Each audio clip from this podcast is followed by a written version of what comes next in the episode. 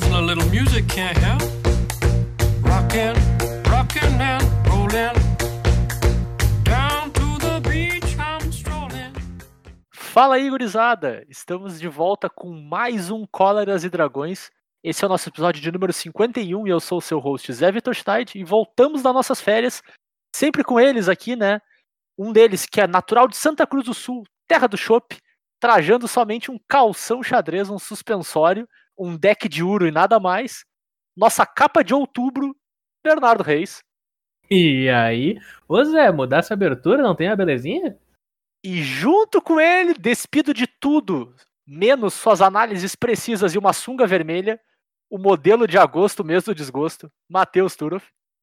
Meu Deus do céu. E aí, pessoal? E hoje é dia 25 de janeiro, cara, e eu não boto mais o Belezinha, Bernardo, por um único exclusivo motivo. Ih, Porque 2000 2021 nos apresentou com a Atlus, colocando as playlists de todos os personas no Spotify americano. E, então, tipo, não tem mais como ser belezinha depois desse dia, porque esse dia é o ápice da humanidade, assim, sabe? É, não tem como, não tem como. Então, tudo depois daquilo é abaixo. Mas ainda é bom, só não é tão bom. Ele não precisa perguntar se tá belezinha, porque ele já sabe que tá, entendeu? Não é tipo que nem 2020, que tava sempre na dúvida se tava belezinha. hum, Fica aqui o pensamento bovino. E o nosso tema da semana, nosso tema de volta, é falar sobre Kaldheim, a mais nova coleção de Magic aí que tá saindo na próxima semana, né? Não, é nessa semana já. Chegou em cima da- do laço, assim, para conseguir lançar um episódiozinho sobre Kaldheim para vocês antes do lançamento. E então, Matheus, explica para nós um pouquinho sobre, de novo, né? Porque a gente já falou sobre Kaldheim em alto nível umas semanas atrás, mas explica para nós qual que é a temática do mundo de Kaldheim. Então, de uma forma bem simples, Kaldheim é um plano baseado em mitologia nórdica, certo? Além disso, ela é uma edição, já do ponto de vista de mecânica, com um certo foco em cartas tribais. Hum, Eles fizeram, do ponto de vista de lore, como se existissem diversas, diversos mundos que fizessem parte do, Uhum. de Kaldheim, né? conectados pela árvore dos, dos mundos lá. E aí é como se cada mundo tivesse uma mecânicazinha diferente. Que bacana, tipo a Lara, assim, uma pegada de um mundo Exatamente. conectado, mas disperso ao mesmo tempo. É, exato, é tipo fragmentado, vamos dizer assim, né? Sim. Bom filme, inclusive, recomendo. Uma coisa que é interessante desse set review que a gente vai fazer agora, passando sobre toda a edição, é que eu não sei basicamente nada sobre a edição. E os guris vão ter que me ensinar nesse episódio de hoje. Porque desde a virada do ano, pra não dizer nada, nada, né? Desde a virada do ano eu não vi nenhum spoiler. Minto, eu vi dois. Mas eu não queria ter visto. Mas aconteceu. É a vida. Ah, eu não vi, eu tentei não ver nada de spoiler, nada de mecânica, nada de nada. Então eu não sei quase nada que tem nessa edição. Quase nada mesmo. Então vocês vão ter que explicar meio que tudo pra mim. Beleza? Beleza, eu vou fazer então aqui o resumo pra todo mundo que quer jogar Magic que não seja Standard, nos formatos que, construídos que a gente conhece que não são Commander. Tu joga de Uro e ignora Kaldheim. Deu, beleza, agora a gente pode seguir adiante, Zé. Tá bom. Beleza. Então não tem nada de novo na edição. A gente encerra por aqui. Obrigado por ouvirem mais um episódio. De volta na semana que vem. Eu só queria deixar que ano novo o, o, o nosso hate do Uro continua aí, porque o Uro continua aí. Então, né? Inclusive, Não é bem assim, pessoal. Kaldheim tá saindo do terreno que um lado é verde e o outro lado é azul. Vai no deck de ouro. Ah, vai no falar. deck de ouro, cara. nossa. Ô, Nossa. pessoal. Falhei, falhei. Cara, se eu não me engano, eu não sei se é hoje ou foi ontem, mas o Uro acabou de fazer aniversário. Faz um ano de Uro, então parabéns, Uro. Feliz aniversário. Já chega de ti, vai embora. Deu. Um an... Cara, como é que pode? Faz só um ano, cara. Parece que esse bicho existe desde sempre, né? Mas, enfim.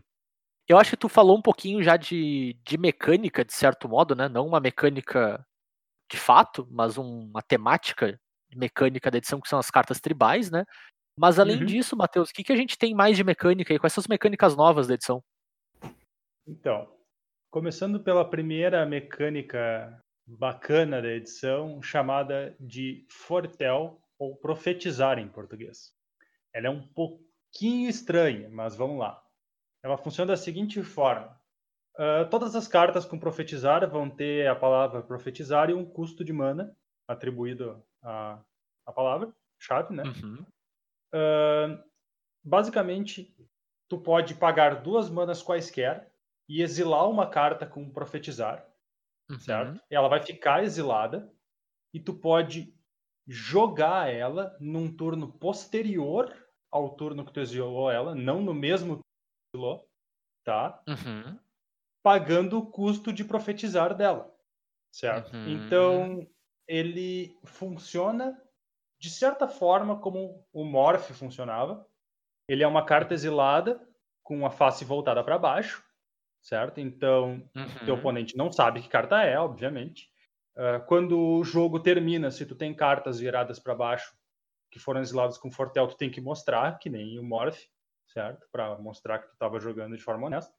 E uma boa parte das cartas com profetizar vai ter um custo de profetizar menor do que o custo de conjurar a carta. Hum, Ou faz sentido. então, nas raras exceções que isso não é verdade, a carta tem um efeito diferente quando ela é profetizada. Justo. Então é bem parecido com o Morph mesmo, né? A única diferença é que não vai estar no campo de batalha até tu, entre aspas, virar pra cima. É, tipo isso. Bem, bem parecido mesmo. Parece seguir o mesmo padrão de design, né? De custar menos ou se custar mais tem benefício. Custo baixo no início pra te poder encaixar em qualquer turno. Cara, é- ela é um pouco esquisita, mas não é muito complicada, não. Ela parece bem Como é razoável, bom- assim. Como é bom ler as cartinhas e aprender os negócios. Eu acabei de aprender que a gente exila virado pra baixo. Como é bom quando tu lê a carta, sabe? E até o final. De início eu não tinha percebido que tu só pode conjurar a carta num turno posterior. Eu achei que tu podia Ah, profetizar ela no mesmo turno que tu É. exilou. Não, então, Mas- essa parte eu sabia. Mas eu não sabia que tu não, não mostrava a carta. Cara, eu vou te dizer uma coisa: diversas cartas acabaram de subir A tua avaliação. na minha Justo. avaliação aqui. Se o cara não sabe, né? É, diversas É. cartas acabaram de subir na minha avaliação. Inclusive, vou- eu vou colocar uma carta aqui que eu juro que tava aqui o tempo todo, tá? Tá, Aham. tá bom. E uma, mais uma coisa que tu falou, Matheus, esse ponto parece ser o ponto mais fácil de alguém se confundir, né? Sei lá, um turno mais longo ou alguma coisa do tipo, tentar profetizar uma carta que ele acabou de exilar, né? Sim. Por que- qualquer é. motivo que seja. Acho que parece o ponto de confusão mais claro, assim. Então fiquem atentos, pessoal. Uma outra característica que tem semelhante a, a Morph é que tem que ficar bem claro pro teu oponente em qual ordem tu profetizou as cartas. Então tu Uhum. não pode colocar Claro. uma em cima da outra. Tu tem que deixar elas separadinhas uma da outra na mesma ordem sempre que tu profetizou, para ele saber Uhum. exatamente, ah, essa foi a terceira carta que ele profetizou. Então, E, e uma Aí é dúvida, não que, eu- não que eu acho que vai fazer muita diferença, né? Porque tem, tem um aspecto de não gerar uma 2-2 em campo, né? Mas por algum acaso tem aquele adendo que tu é obrigado a revelar todas as tuas cartas com profetizar no final de uma partida, caso tu não tenha conjurado elas? sim. Sim, exatamente. Tem o mesmo, tem o mesmo aspecto. é. Eu Tá não bom. sei, eu não fui atrás de descobrir se tem a mesma penalidade envolvida, Uhum, certo? Penalidade Entendi. se tu não fizer. Eu assumiria que sim, porque é toda a mesma lógica. claro. É, a única diferença é que nesse caso, se tu profetizou uma carta que tu nunca vai poder desprofetizar, só tu tá perdendo, né? De certo modo. Tu tá blefando, mas tu não tem como. É, é Sim, só o tu blefe, tira né? uma tu vantagem impacta direta mesmo. disso. É, É, pois tu só tu tira a vantagem do blefe, tu não, tu não bota uma 2-2 na mesa que tu não podia ter, né? É menos Exceto- impactante no jogo. Mas Tu- é, ainda é exceto- importante, né? É, pois é, mas tem um porém. Tem algumas cartas que ativam habilidades quando tu exila cartas. Ah, bom, entendi. Então, tipo, ah, toda vez que tu profetiza, tu compra uma carta. Bom, faz sentido. É, poderia beleza, ser alguma já- coisa sentido, né? Já é já é relevante o suficiente, já. Faz sentido. Tá bom, eu imagino que deve ter o mesmo tipo de, Pô, de eu gradação, quero, assim. eu quero colocar um pouco de justiça. Vocês lembram no episódio. Se eu não me engano, foi no episódio que nós gravamos anterior ao que nós estávamos todos juntos na, no mesmo recinto. 9, No então. local. Episódio 9. É. Que a gente reclamou que a mecânica de. Que a mecânica de aventura estava abandonada e não tinha nada relacionado a ela. Tipo, com Hum, tá coisas de exílio e afim. Bem, tá aí, né? Chegou, pelo jeito, então. Chegou. E, e como um clássico, chegou na, na onda final. É, Isso pra não perder o é, hábito. É, é, é normal, inclusive, da Wizards fazer isso, fazer um esquema que faz troço funcionar diferente lá na, na última. É, ainda tem quase um ano aí, né? É, tem um ano ainda de Oito meses. formato, né? A gente ainda É. tem Tem tempo. um ano Não, de- 10 meses. De Eldraine ainda, né? Ela São só dez rotação no final de do ano, cara. É. Ela só rotaciona em outubro. É. Hã? Ah, então nem é tanto na reta final assim. É, no meio, um pouco mais da metade. Tipo, é na parte final, só que dá pra jogar ainda bastante com ela. Vai sair duas edições ainda. Definitivamente. É, não Bom. é como se as cartas de Eldraine precisassem de ajuda. né? Justo. Na, na verdade, a gente precisa de ajuda contra as cartas de Eldraine. Beleza. E a próxima mecânica ajuda contra as cartas de Eldraine, gurizada? A próxima mecânica, cara, é a mecânica de Vanglória. Como é que funciona então a mecânica de Vanglória? Ela é uma habilidade ativada que uma criatura só que de uma criatura, tá? É uma habilidade ativada de uma criatura e ela só pode ser ativada uma vez no turno e apenas se a criatura tiver atacado. Uhum. Ela, ela precisa ter esses requisitos para ser ativada. Então, não precisa. Pode ser enquanto ela tá atacando, enquanto ela tá sendo bloqueada, etc, etc. Ela só precisa Certo. fazer o pré-requisito de atacar. Uhum. É, essa mecânica já muda bastante, porque ela é bem interessante. É, ela é uma coisa que permite, entre aspas, tu conjurar uma mágica com a criatura, né? Porque os efeitos são bem diversos. A gente vai ver, inclusive. A gente trouxe aqui um exemplo de uma criatura que ela é 4 manas, ela é uma criatura preta, 4-3, ela tem voar, vínculo com a vida e resistências a magias de plane- Planeswalker. Então- opa, resistência à magia de Planeswalker. É, tem tipo, é hexproof. É, é, não, sim, eu, eu entendo o que a mecânica faz, mas esse wording parece muito confuso. É, exato. É. É, se for um Ela- Planeswalker que sai na porrada, tipo o Garruk, ela não teria, né? É, não, resistência à magia de Planeswalker. No lore do jogo a gente é um Planeswalker, não tem resistência à magia do oponente. Eu sei que Justo. não, mas, enfim. É, não, o, o word, o jeito que tá escrito é meio esquisito. Mas enfim, segue o baile. A, a habilidade de vanglória dela. Pois é, então a habilidade de vanglória dela funciona da seguinte forma: ela custa duas manas e, Uhum. e tu tem que sacrificar uma criatura. E o efeito diz que cada oponente sacrifica uma criatura ou planalto. Uau, Então, quando ela ataca, ela permite tu jogar um flashback Marauder, vamos dizer assim. Claro, sem a Claro. criatura, né? Mas só ativar o efeito ali que replica o ETB no flashback Marauder. E assim Sim. tem diversas, certo? Desde Essa é bem forte, hein? só- É, desde efeitos que só influenciam o combate, como efeitos que realmente tu imaginaria que pudesse ser uma mágica mesmo. Uhum. Entendi. E aí, é claro, né? Tipo, tu pode atacar e ativar antes do oponente blo- bloquear. Então, tu pode tirar, por exemplo, o único bloqueador possível do teu oponente. Claro. Ou tu pode até botar ele numa situação que tu ataca, ele bloqueia, faz um champ, e aí no, na segunda main phase tu faz uma criatura e faz ele sacrificar a criatura boa dele. Exato. Alguma coisa do tipo assim. Interessante, cara, é bem legal. É o, é o tipo de alcance que deck agressivo normalmente precisa, né, pra competir quando o formato tem muito deck que gera valor, né, e que consegue estabilizar o board com uma certa facilidade, assim, né. Tu ter cartas que fazem múltiplas coisas é normalmente bem benéfico, né. Uhum. É, é uma criatura bem interessante. Eu acho que se comparar com cartas que já tem aí no formato Rankle, ela acaba Uhum. perdendo para ele. Claro. Porque ele faz muito semelhante e melhor, né? É, o Rankle não Mas precisa de uma ainda criatura assim- em campo pra sacrificar do oponente, né? É, Sim. Ainda assim, tu... é uma criatura bacana. E a habilidade Justo. é uma habilidade com um potencial bem interessante. Perfeito. E tem mais alguma mecânica nova, Guris? Não, não temos mais nenhuma mecânica nova, mas temos mecânicas que retornam. Opa, gostamos. O que, que vem nessa edição? Então, de início nós temos os, os cards dupla face, que Uhum. são os cards que apareceram recentemente em Zendikar, as cartas modais dupla face. Elas seguem funcionando exatamente igual, não mudou nada. Inclusive, tem o ciclo de land que começou em Zendikar, que está sendo terminado agora. Perfeito. Mas é nesse caso aqui, né? Diz, é só as cartas modais que tu conjura um lado que tu escolhe, né? Elas não são as cartas de transformar antigas, né? É, exatamente. São as cartas modais dupla face. E assim Tá, como os eu, eu, eu ia fazer uma elas. pergunta.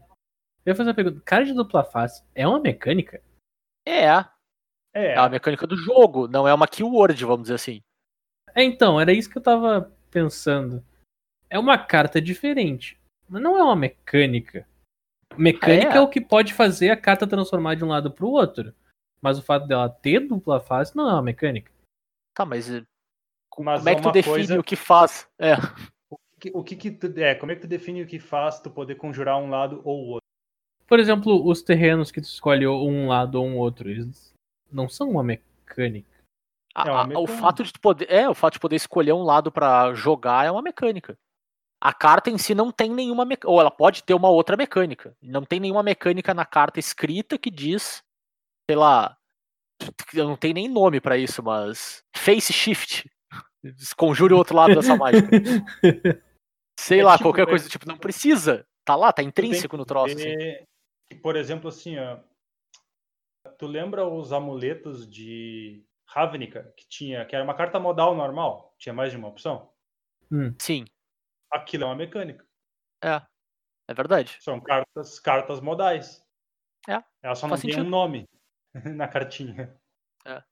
E uma dúvida, Ok. Matheus, só pra seguir Hum. na, na linha das dúvidas aqui. Todas são terrenos na, no verso, assim como Zendikar? Ou não é o caso, eles Não. expandiram o design? Não, na verdade é o contrário. Aqui nós temos apenas as lands que estão fechando o ciclo são terrenos do outro lado. Ah, Entendi. As outras cartas todas são outro tipo de mágica. E São duas mágicas. que são criaturas dos dois lados, tem carta que tem criatura de um lado, encantamento do outro, criatura de um Uau. lado, artefato do outro, tem uma loucura. Tá bem. Então, a- a- trocando de. Vamos dizer assim, de mitologia aqui, eles abriram a caixa de Pandora desse troço mesmo. É. Legal. Bacana. Cara, eu, eu acho uma mecânica muito benéfica, sim. Eu gostei bastante dela. Espero que, que esteja bem equilibrado e que funcione bem, mas. Eu gosto da mecânica pra caramba. Não sei vocês. É, ela é boa, ela te dá muitas opções. né? Não, eu gosto, eu gosto muito de cartas dupla face. É uma das coisas que faz a carta de Magic ser muito legal. A, a física. Sim. A carta de Magic física dupla face é muito legal. É muito A bonito. primeira vez que a primeira vez que elas saíram em em Innistrad, cara. Nossa, que coisa legal que era. A, É a carta mais mongolana de todas, que as que viravam um lobisomem comum branca assim, sem motivo nenhum. Cara, era muito legal. Sim, Era mesmo. com certeza. Bom, moving on. Próxima mecânica retornante aí, guris. Próxima mecânica retornante. Nós temos Paraná, neve. As Não, cartas nem nevadas estão de nada. volta. Ah, depende do hemisfério. Ah, bom. Ah, Ah, tá explicado, tá certo, tá certo. Tá certo. Nossa, as mecânicas nevadas estão de volta e elas vieram em grande estilo. Uh, Então, é o retorno do, do super tipo da neve, né? As cartas nevadas, que a gente conhece. E nós temos, então, os, as manas nevadas, então cartas que exigem que tu pague com uma mana nevada. Pode ser uma floresta, uma ilha, um pântano, qualquer coisa, desde que seja nevado. E, uhum. e cartas que interessam quantas manas nevadas você utilizou para conjurá-la. Hum, As cartas vão dizer, ah, ela, ela faz esse efeito aqui, mais X, onde X é a quantidade de mana nevada que tu usou pra ela. Daí Ela faz um a mais. sim. E aí, só pra fazer um adendo no que tu falou, Bernardo, mana nevada pode vir de qualquer fonte nevada, né? Não necessariamente Qualquer fonte nevada. básico. Tu- tudo que for da neve, Uhum. é, tá valendo. É, se tiver tipo elfo de Lanoir da neve, é um elfo de uma mana, só que ele tem o super tipo neve, ele vira pra fazer uma mana verde, aquela mana é nevada. Mas existe o, o Elfo Arbóreo, né? É o ele Boreal, gera uma né? mana incolor. Boreal. É. Boreal, é, ele gera uma mana Incolor. Incolor? Que. Mas E ele ele é é um neve. elfo na neve, então é uma mana nevada. Uhum. Exatamente. É, o Boreal, né? O da. O, o outro. Confundi os elfos, É, mas vocês entenderam. O, o Arvoredo é o que desvira. El- Elfo eu entendo. De elfo eu manjo. De elfo, Tá. mas tá beleza. Talvez seja uma das poucas coisas que eu manjo na vida, mas. né? Não, eu- é bom saber, por causa que daí a gente nunca vai errar falando de elfo, né? Porque tá aí sempre o Zé pra É. corrigir a gente. Exatamente. Basicamente, se a tua fonte tinha característica de ser nevada e ela gerou mana, a tua mana vai ser nevada. Show. Então nós temos permanentes de neve, terrenos de neve e coisas que se preocupam com o volume de mana nevada que tu usa, não só de estar usando ou não. Esse é o É, a- panorama geral do que a gente tem? A gente também tem instant de neve e feitiço de neve. Uh! Isso é novidade. Isso é legal. Um exemplo, então, de. Que, que a gente tá falando da neve que a gente tem é o Kraken Rompe Gelo. O Kraken Rompe Gelo, então, ele é uma criatura da neve. Ele tem uma bordinha estilosa, porque ele é da, ele da neve. Ele se puxar na bordinha. É verdade. Ele é uma criatura de- caramba. 12 manas. Ela é 10 e duas azuis por uma criatura 8-8. Kraken. Ele tem. Esta mágica custa 1 a menos para ser conjurada para cada terreno da neve que você controla. Ok. Então, tipo, Affinity por, por Snow. É, afinidade por terrenos da neve. Muito bem. Quando ele entra no campo de batalha, os artefatos e as criaturas que o oponente alvo controla não desviram durante a próxima etapa de desvirar daquele jogador. Minha mãe da madrugada. E ele tem mais uma habilidade que diz assim, ó, devolva três terrenos da neve que você controla para a mão de seu dono, tu devolve ele do campo de batalha pra mão. Minha mãe da madrugada. Nada mal. Nada É, É mal. o famoso, famoso finisher, né? Sim. Mas é custoso esse devolva três terrenos, né? Porque são efetivamente seis manas dele, né? Que tu tá tirando da mesa. Mas enfim, nada mal. Sim, Nada mal mesmo. mas é só, tu lembrar, é só tu lembrar do PLA, né? O antigo Pearl Lake Ancient, que ele servia Sim. como finisher na época e também era a mesma ideia, devolver três terrenos pra mão. É verdade. É verdade. E dava conta de vez em quando, né? Dependendo do match, ele era o Uhum. suficiente mesmo. Bom, beleza, então. Só pra gente não se prender demais em neve, já que a gente vai falar mais tarde, né? Vamos pra próxima mecânica. Tem mais duas ainda, né, Guris? Exatamente. Nós temos mais duas mecânicas que estão retornando. São bem simples. A primeira delas é uma saga. No caso, as sagas estão de volta. Inclusive tem um número bem grande delas, certo? Em Kaldheim. E elas seguem funcionando exatamente como elas já vinham funcionando antes. Nada mudou sobre as sagas. Posso fazer uma bold Entendi. prediction sobre as sagas? Também é um spoiler pro Zé? Hum. Nenhuma presta. Ê, coisa boa. Pior que esses tempos eu li um tweet de um cara dizendo sagas são quase um fixo em cima de Planeswalker, que é uma permanente que vai te permitir fazer vários efeitos diferentes no decorrer de um jogo. Ah, e são arrumadas porque tu não fica fazendo aquilo pra sempre. Ela tem um tempo, um período que tu vai fazer. E é exatamente por isso que elas são horrorosas. Tipo, Ah, é muito difícil fala, de acertar. Não, é que é Zé. difícil de acertar, assim, sabe? fala, fala isso pra, pra ECD. ECD. Doente mental. Fala isso pra É que- ECD. É, é que vamos ser honestos, né? Tipo, ECD, se fosse só o primeiro efeito, tu já não tava reclamando. Já era uma carta completamente honesta, né? Completamente razoável, assim. O que vem junto é muito bônus, mas enfim. Pelo menos é o, é o que eu enxergo da carta, né? É, o ouro do ECD com certeza é o primeiro tap. É. Só para encerrar, a última mecânica retornante é o Morpholoid. Como eu comentei, a edição é uma edição tribal. E nós temos a mecânica de Morpholoid voltando. Que ela é uma palavra-chave que dá um. Ela dá para uma carta todos os tipos de criatura. Se eu não me engano, em Uhum. Kaldheim, somente criaturas têm Morpholoid. Antigamente a gente tinha exemplos de mágicas com Morpholoid, mas eu acho que isso não vai mais acontecer Não, É, porque é. envolve tribal e daí tribal não volta. Exato, tinha que ter tribal, literalmente aqui o word tribal, né? O, o, o super tipo de É. carta tribal, né? Pra fazer Tribal sentido. Exatamente. Interessante. Então, confirmado, nós temos ostras em Kaldheim. Criaturas Sim. do tipo Oyster, né? Sim. Tu vê. Que se alguém preveu aí ostras em Kaldheim, acertou na mosca, parabéns. Aí deve ter ganhado uns 30 milhões de dólares nas casas de aposta de Las Vegas, né? Tem chance. Mas, então, movendo das mecânicas, a gente vai passar. Um... Na verdade, eu vou passar rap- rapidamente pelos produtos. Eu vou tentar fazer meio rapidinho, assim, pra gente não gastar muito tempo nisso, que não tem muita novidade, assim, né? São poucos pontos de atenção, assim.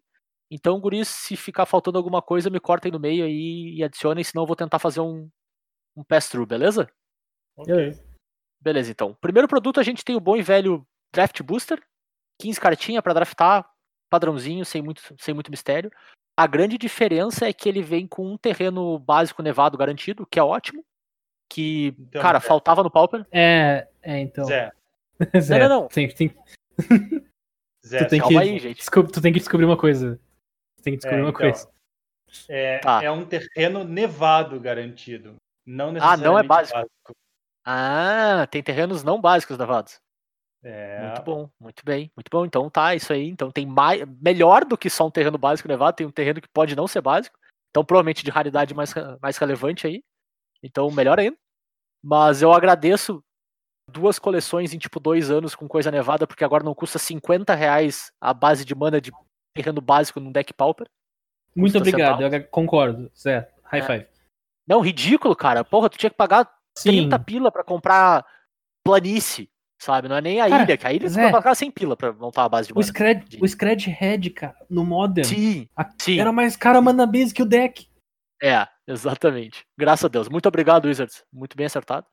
Assim como em Zendikar, a gente tem uma carta de dupla face garantida no booster também. E tem uma leve mudança no ratio de foil. Aparentemente tem uma foil a cada três packs. E aí troca por uma comum. Muito bem. Pra quem gosta de carta pimp aí, mais chance de abrir foil. 10 de 10. Uhum. Exatamente. A gente tem de novo o set booster, que é o booster para abrir, aquele booster que não tem a, a forma das cartas comuns e incomuns do mesmo jeito. Ele tem uma certa temática nele, as cartas têm uma tendência de serem razoavelmente interconectadas entre si. Tem 13 cartas, às vezes tem carta de arte, tem rara mítica, e tem um negócio aqui que tem um E gigante no show notes, peraí. Uma comum incomum da neve, incomum showcase ou rara exclusiva. Ah, tá, peraí, o que que é rara exclusiva? Só vem no set booster, é isso aí? É, a rara exclusiva, na verdade não é a rara. É, são Tá. existem 20 cartas exclusivas nessa edição que não vêm no draft booster normal. 15 são Tá. incomuns e 5 são raras, certo? Ok. De acordo com o pessoal da Wizards, elas são totalmente focadas em casual, mas elas obviamente são válidas no T2. No set booster, tu pode abrir uma dessas cartas das raras, das cinco raras podem vir no set booster. As outras Uhum. vão vir em outros produtos que a gente ainda vai ver. Tá, então. pe- Peraí, peraí, peraí, peraí. Então. Peraí, peraí, peraí. Fizeram deck de Brawl aleatório agora. A grosso modo, no, em termos de impacto pro Standard. Sim. É, é, é. Porque É. assim, ó, tem umas cartinhas aqui muito legais. Ah, meu Deus do céu. Por que, que quando parece que eles acertam, eles erram em seguida depois, cara? É porque eles, eles nunca quiseram Ah. acertar por de conversa. Tá. Então, ok. Tá, eu vou, eu vou tentar não ficar 15 minutos xingando isso aqui. Ah, a parte boa do set booster é que nós temos a volta da lista. E a lista é ótima, né? A lista ela consiste de um monte de carta nada a ver com pastel, completamente aleatória, e que eles botam no booster só pra deixar as pessoas felizes e enfiar a carta. Algumas que precisam de reprint, outras que são só legais de estar aí voando pelo, pelo ar e tendo mais volume e elas têm uma chance de aparecer no set booster. Então, é isso é, um- é uma coisa legal, porque não vale no standard. né? Me diz que não vale no standard. Não, não, não, isso aí não vale nisso. Então, Tá. é. tá, se a carta da lista é válida no standard. É Não, não, Pra não. standard. mim, a melhor, pra mim, a melhor parte da lista é que quando tu tá no artigo deles, onde eles estão falando sobre os produtos, e tu clica no link que eles deram da lista, que não funciona. Busca no Que Gather. não funciona. Sim, porque o Gather não funciona. Ah, meu Deus. do Exato. Com zero resultado. Isso só se eles linkassem pro Scryfall pra admitir a própria incompetência, né? O negócio, Ah, da... velho. o negócio Tá. desse booster, cara. Como a gente já tá aí Sim. há mais de um ano sem. Sem a parte, sem a parte física do troço, né? Sem a Uhum. mexe no papel, que nem a gente conhece. Eu ainda não tive a chance de ver um set booster, de abrir um, de comprar a carta. Então eu me abstenho de opiniões relacionadas a esse set booster até eu poder presenciar de fato. Justo.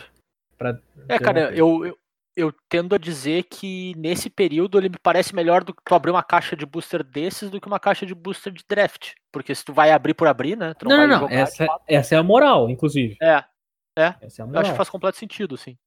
Mas eu concordo contigo. E, enfim, tem mais dois tipos de booster, né? A gente tem mais uma vez a volta do Collector Booster, que é o Booster Pimp. Booster, vamos deixar meu deck de Commander bonitão. Então vem monte de carta com ar- arte diferente. Eu não vou me ater a todos os detalhes ah, das proporções, porque é bem complicado. E tem uma tabela. Então, se tem uma tabela, o troço é sério. E se é sério, não, não casa muito com o nosso podcast, né? Então a gente acaba se abstendo de falar desses assuntos muito, muito sérios, né?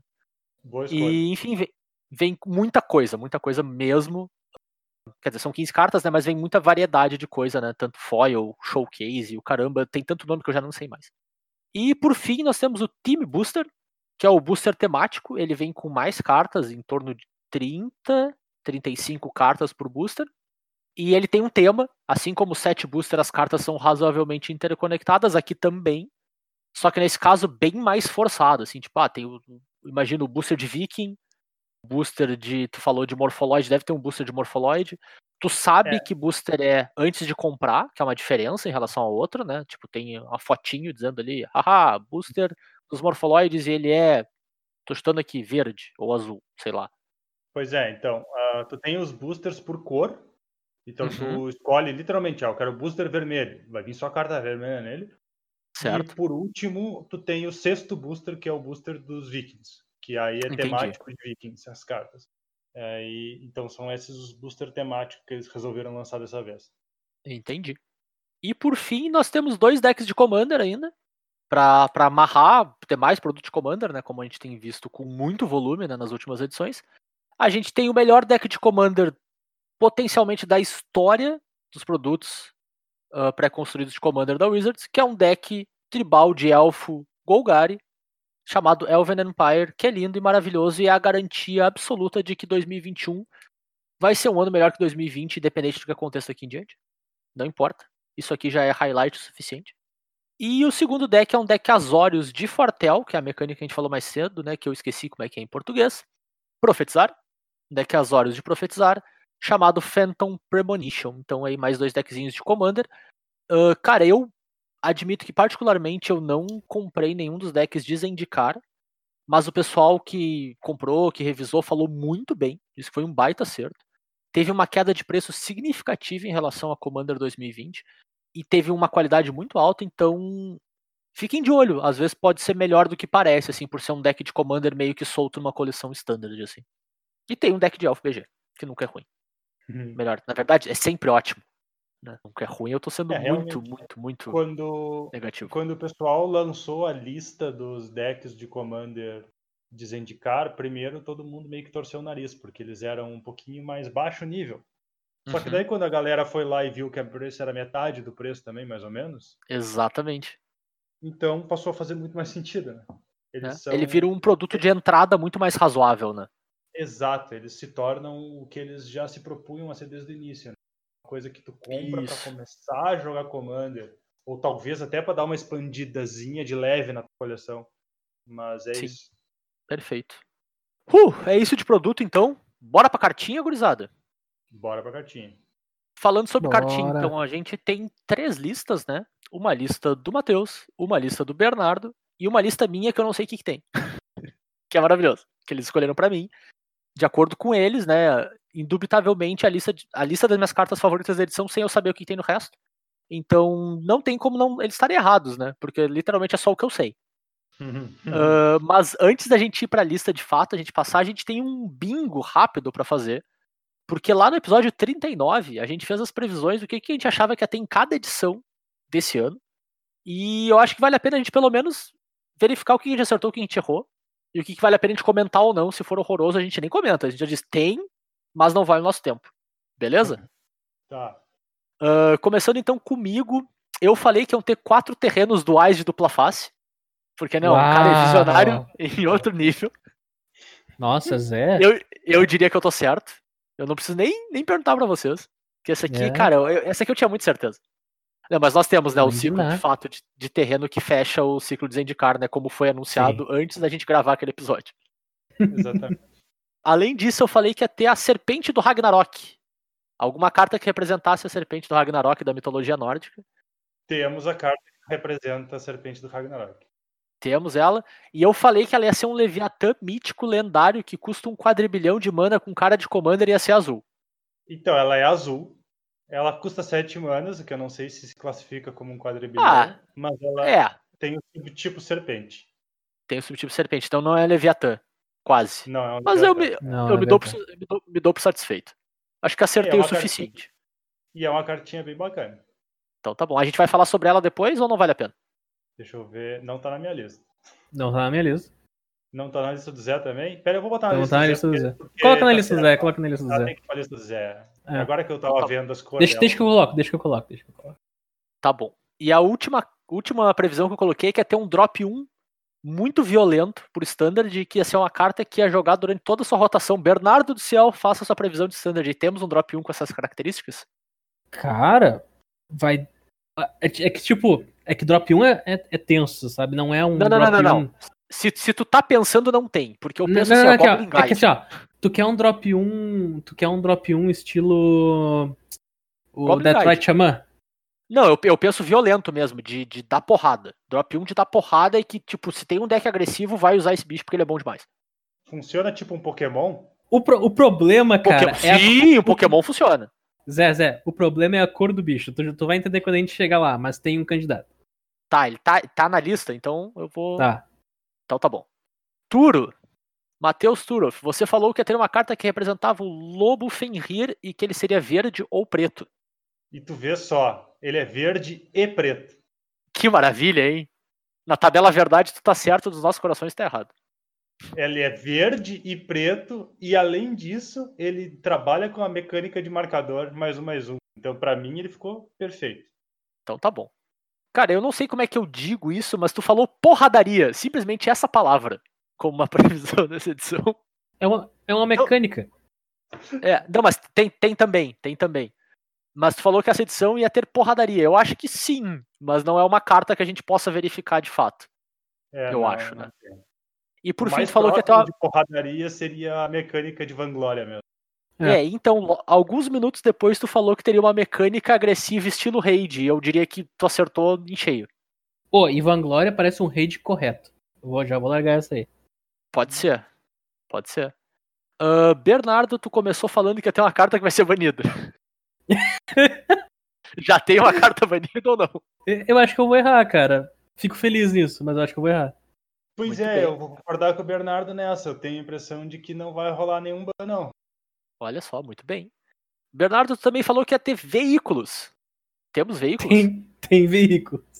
Muito bem. Então temos veículos na edição. Acertei, tem veículo na edição. E por fim, tu falou que como a edição ia ser agressiva, obviamente a carta mais forte ia ser uma carta de controle, porque eles não iam perceber. A carta mais Hum. forte é uma carta de controle? Existe uma carta de Uh. controle que pode disputar ser uma das mais fortes da edição. É. Então, então estamos aí, estamos ok. A gente acertou quase tudo. Muito bem, gurizada. Que maravilha, hein? Credo. Acho que a Não, gente tinha, inclusive, que- que aposentar previsões, porque a gente não consegue ser muito mais alto que isso. É, Cara, eu vou, eu vou dizer mais. Existe uma carta de controle que entrou num top 5 de uma lista que era difícil entrar em. Isso, e não sei se não entrou num top 2. Tá, mas peraí, é um top 5 honestamente montado como um top 5 ou é um top 5 que tem 10 cartas em primeiro? Não, é um, um to- aquele top 5 que tu pega e lista as melhores cartas daquilo, do Magic, Aham. eu acho que ela possivelmente é o segundo colocado. Uau. Uau. Interessante. Mas bora lá então, cartinhas. Cartinhas, cartinhas. Eu tenho uma pergunta pra fazer pra vocês. A gente vai fazer na ordem das cores, né? Como a gente tinha falado mais cedo. Uhum. Eu falo a minha lista já no meio, porque eu nem sei o que, que tem na minha lista, né? Então, eu acho que a gente faz assim, ó. Eu falo todas as minhas, brancas. O Bernardo fala todas as dele, brancas. E aí tu fala todas as tuas, brancas. Tá, pode ser. Beleza. E eu já ajeito aqui as tuas pra te não precisar ler as outras. Perfeito. lê só as mara- brancas, maravilhoso. Perfeito. Vocês são perfeitos. Então vamos começar então. Começa com as tuas brancas aí, Matheus. Muito bem, então. A minha primeira cartinha branca que eu trouxe, ela é um feitiço de 5 manas que diz: Uhum. destrua todas as criaturas. Ponto final. Certo. Até aí não seria motivo para falar nada sobre a carta. Exceto que ela tem profetizar. E o custo de profetizar dela é uma mana qualquer e duas manas brancas, totalizando três manas. Uau. Então, tu pode profetizar no turno 2 e conjurar uma cólera no turno 3. E uma cólera, cólera. Não é 3 de dano em todas as Sim. criaturas. É essa carta que eu acho que é a segunda melhor cólera pintada. E é Justo. uma carta de controle. E é uma carta a de carta de controle. controle? Porque Cara, é eu, acho que isso, pra eu acho caramba, que isso aqui não é mais forte que Veredito Supremo. Por causa que Veredito Supremo Sim, não pode ser um lado etc. Mas, cara, é uma cólera por três balas. Tá certo que é parcelada, porque tu paga duas. Mas é como a gente. Como a carta acabou de melhorar muito mais, porque é duas manas viradas pra baixo. Sim. Tu faz uma carta armadilha.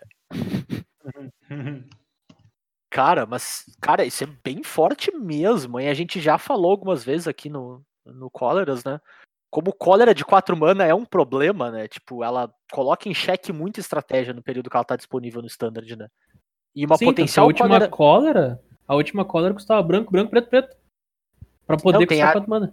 Não, tem a de Teros também, né? Que é 4 mana e o cara compra a carta. Mas Aí o cara assim- compra a carta. Tipo, ela deram É. um drawback. Sim. É. Mas nesse caso não tem nem drawback, né, cara? Porque o pior cenário é uma cólera de 5 mana que tu vai usar no deck de controle. E o melhor cenário é tu faz ela, faz, entre aspas, ela no turno 2, deixa lá no buffer, e depois tu encaixa ela num turno que tu consegue, tipo, colocar presença no board antes do teu oponente que acabou de levar a cólera. Sim, e ela, e ela faz o efeito Anger of the Gods, né? Contra um deck Sim. super agressivo, tu só usa ela no terceiro turno e é isso aí. Sim, Exatamente. É. perfeito. Ela tem um potencial muito grande. Seja de flexibilidade, porque tu pode exilar ela e ainda ter mana, ter uma resposta para alguma coisa que o oponente vai fazer. Uhum. Pode conjurar ela e ter uma counter spell de pé, muito mais fácil do que qualquer outra cólera que tem no jogo. Sim. Então, ela tem, ela É. tem um baita potencial. Cara, eu vou ficar honestamente muito surpreso com esse episódio se tiver alguma carta mais, vamos lá, tipo, forte do que ela. Sendo bem honesto. É, a gente, Mas É, a gente, já, a gente já começou no Power Level bem alto. a gente é. começou com vontade. é. É, bora lá Então, então, seguimos. Próxima carta branca. minha- A minha segunda carta branca tem mais cara de carta branca. Ela... ruim? Não, ela não é ruim. Veja bem, mas ela é branca. Ah, Ela é um encantamento, ela é um encantamento de duas manas, certo? Uhum. E ela diz que conforme ela entra em jogo, tu escolhe um tipo de criatura. E as criaturas que tu controla do tipo escolhido recebem mais um mais um. Ok, então uma antífona tribal de duas manas. Exato. Ela tem Bem um baita Perfeitamente potencial. razoável. É, ela tem um baita potencial porque o efeito de antífona é bem forte. A gente sabe que é um efeito Uhum. fácil de tu não perceber o quão forte ele é. Tem o problema que tu tem que ser um deck tribal para tirar o máximo dela. Claro. Né? E aí então tu perde num outro aspecto. Mas é uma cartinha interessante que chama atenção. Eu vou te Sim. dizer, cara, que no Standard que a gente tem no momento, ah, nós temos oito antífonas. Uau! Caraca, porque a gente ideia. tem essa daí e a antífona gloriosa. Ah, não, tá. Tem oito cópias de antífona, não oito antífonas diferentes. É, não, oito cópias de antífona. Você tem ah, quatro não, beleza, beleza, antífonas beleza. e quatro dessa daí. Então, tipo. Assim, lembra quando o White Wayne jogou que a antífona dele era um bicho 3-3? Uhum, E a outra antífona dele era o Loxodonte? Uhum. sim. Então, agora tu tem os encantamentos, que é a própria que dá o nome, e mais um de duas manas. Tu consegue fazer uma, uma coisinha muito simples ficar violenta rapidão. Claro. De fato. E tem uma carta que eu separei minha ali que dá mais um. Uma, Um um gás a mais, né? Mais um tchan. Já quer embalar nela, então? Podemos embalar, porque essa foi a última carta do turno, a Exatamente. última carta branca dele. Eu, já, eu vou embalar direto pra ela então, que a cartinha que eu separei aqui é a Marshala Resplandecente. É um anjo guerreiro, 3-3 voar, 3-3 voar, que custa 1 e 2 branca. Clássico anjo, né? 1 e Uhum. 2 branca, 3-3 voar. E e ela tem um texto que diz o seguinte: quando ela entra em jogo ou morre, então duas vezes, tu pode exilar outro card de criatura do seu cemitério. E quando tu fizer isso, tu coloca um marcador mais um mais um em cada criatura que tu controla que não seja ela. Que Uhum. compartilhe um tipo de criatura com o card exilado. Ok. Uau! Uau! Então, assim, ó, no branco, é uma criatura 3 mana, 3, 3 voar. Tá? Que não é Uhum. a melhor coisa do mundo. Se uma criatura tua morreu, que compartilha um tipo, e provavelmente vai compartilhar, porque tu tá- tava usando oito antífonas que a gente falou. Uhum. Tu coloca um marcador mais um, mais um em todas as outras criaturas que tu controla por causa que elas têm aquele tipo. Quando Claro. esse anjo morre, tu faz de novo. Sim. Esse é bem forte. E, cara, me parece ser, tipo, best friends com a Linvala, que a gente falou bastante na edição passada, hein? Um bicho É um bicho feito pra voador, proteger. agressivo. É. E a Mas também bem agressivo. Uau, a Linvala é algo que pode jogar pra proteger da cólera nova também, né? claro, de fato. De fato. Então, cara, talvez um potencial Sim. deck de anjo agressivo aí. Não sei se propriamente de anjo, acho que tá mais pra um deck de guerreiro. Pode ser também, é verdade, né? Tu não precisa, tu pode usar o. Vamos dizer, a classe É. do bicho também. É que, também tipo, O, ti- o tipo de criatura desse anjo não é tão relevante, por causa que ele não vai ganhar marcador, mas se torna relevante quando ele está no cemitério e tu tem um outro pra exilar. O tipo Claro. de criatura desse anjo é anjo guerreiro. Então, Perfeito. ele conta como um guerreiro pra ser exilado do cemitério pra dar pros outros guerreiros que estão em campo. Claro, faz sentido. Faz bastante Vou seguir sentido. aqui nas minhas cartas brancas, então. A minha outra cartinha que eu deixei separada é o Sigrid. É a Sigrid. Eu tenho que olhar as imagens das cartas de vez em quando. Sigrid, favorecida pelos nome já deuses. te ajudava. Ah, cara, não tô aqui pra julgar. Sigrid, favorecida pelos deuses. Três manas, dois, dois. Uma e duas brancas. Humano guerreiro, criatura lendária. Ela tem lampejo, iniciativa e proteção contra criaturas deus. Então, criaturas do tipo deus, proteção contra, contra deus, iniciativa e lampejo. Uma combinação bem bem favorável, né? Porque iniciativa e Uhum. lampejo já já pega alguma, alguma coisa de surpresa. E ela tem uma habilidade que diz assim: quando ela entra em campo de batalha, exile até uma criatura alvo atacante ou bloqueadora até que ela deixe o campo de batalha. Meu Jesus. Ela pode acabar com qualquer combate que teu oponente tenha. Simples assim. Nossa senhora. Ela é um, Sim. um Banisher. No- Cara, esse bicho é muito forte.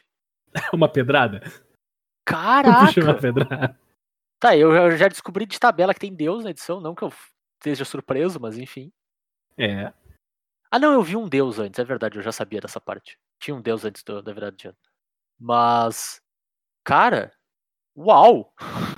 Uhum. O bicho é muito bom. É. O bicho Cara, é bom. esse, é esse, esse bicho esse é o tipo de bicho que me deixa um pouco nervoso, né? Porque é o clássico, tipo, bota mais texto que fica bom. Mas ficou bom? Não Sim, dá a- pra a contestar a, segunda parte que limita- ficou bom. limitação é que é uma criatura lendária 2-2. Claro. Essa é a limitação dela, mas, nossa, É. cara, é muito bom. É muito bom. De fato. E o fato dela ter lampejo, tipo, se teu board já tá bom o suficiente contra um deck que não interage com criatura, no final do turno do cara tu lança ela por ser uma 2-2 Sim, e, e por aí vai. cara. claro. Pra seguir É, no é- ritmo dos, dos Winnie, então, posso seguir adiante ou quer fazer um comentário? Manda bala, manda bala, manda bala, manda bala. Ah, eu tenho mais uma criatura branca, do tipo guerreiro, que ela é uma mana, 2-1. Então, uma branca, uma, um espírito guerreiro 2-1. E ele tem uma habilidade de vanglória de uma, uma qualquer e uma branca. Então, Uhum. uma mana 2-1. Vanglória diz tu cria uma ficha de criatura humano guerreiro branca 1-1. Uau! Bem bacana, hein? Se tudo que tu tem no segundo turno é terrenos, tu ataca com esse cara e faz um humano guerreiro. Certo. Parece perfeitamente razoável. É, é- é uma carta claramente para standard, tá? Não vamos Claro. tentar usar ela em mais coisas, mas é uma carta claramente para standard que se encaixa no tipo guerreiro e na ideia de White Winnie com oito com oito antífonas. Sim. Eu e ele te ajuda com, com um problema clássico de antífona, né? Que quer queira, quer não, antífona não, não pressiona. Quem pressiona são os bichos, né? Tu tá gastando uma Sim. carta pra não pressionar teu oponente. Então uma criatura que faz outra criatura meio que te devolve essa carta de volta, né?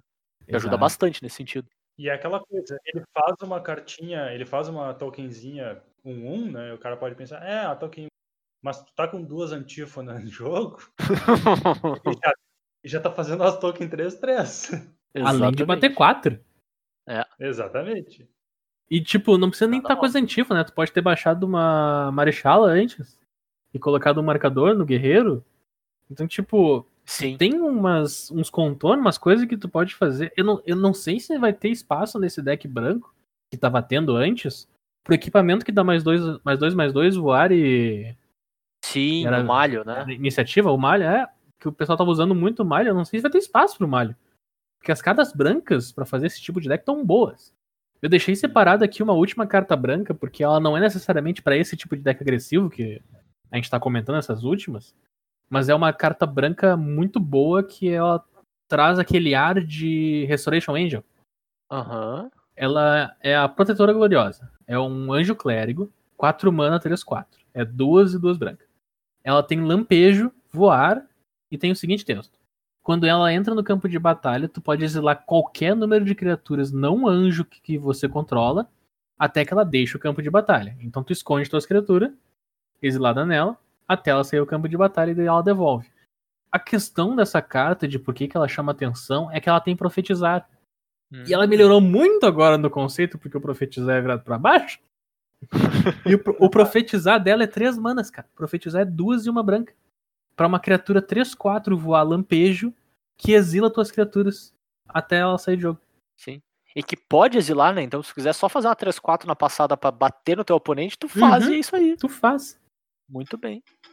Bom pra pegar uma cólera desprevenida, né? É, é bom pra pegar uma, uma removal. Sim. Aquela, uma removal target.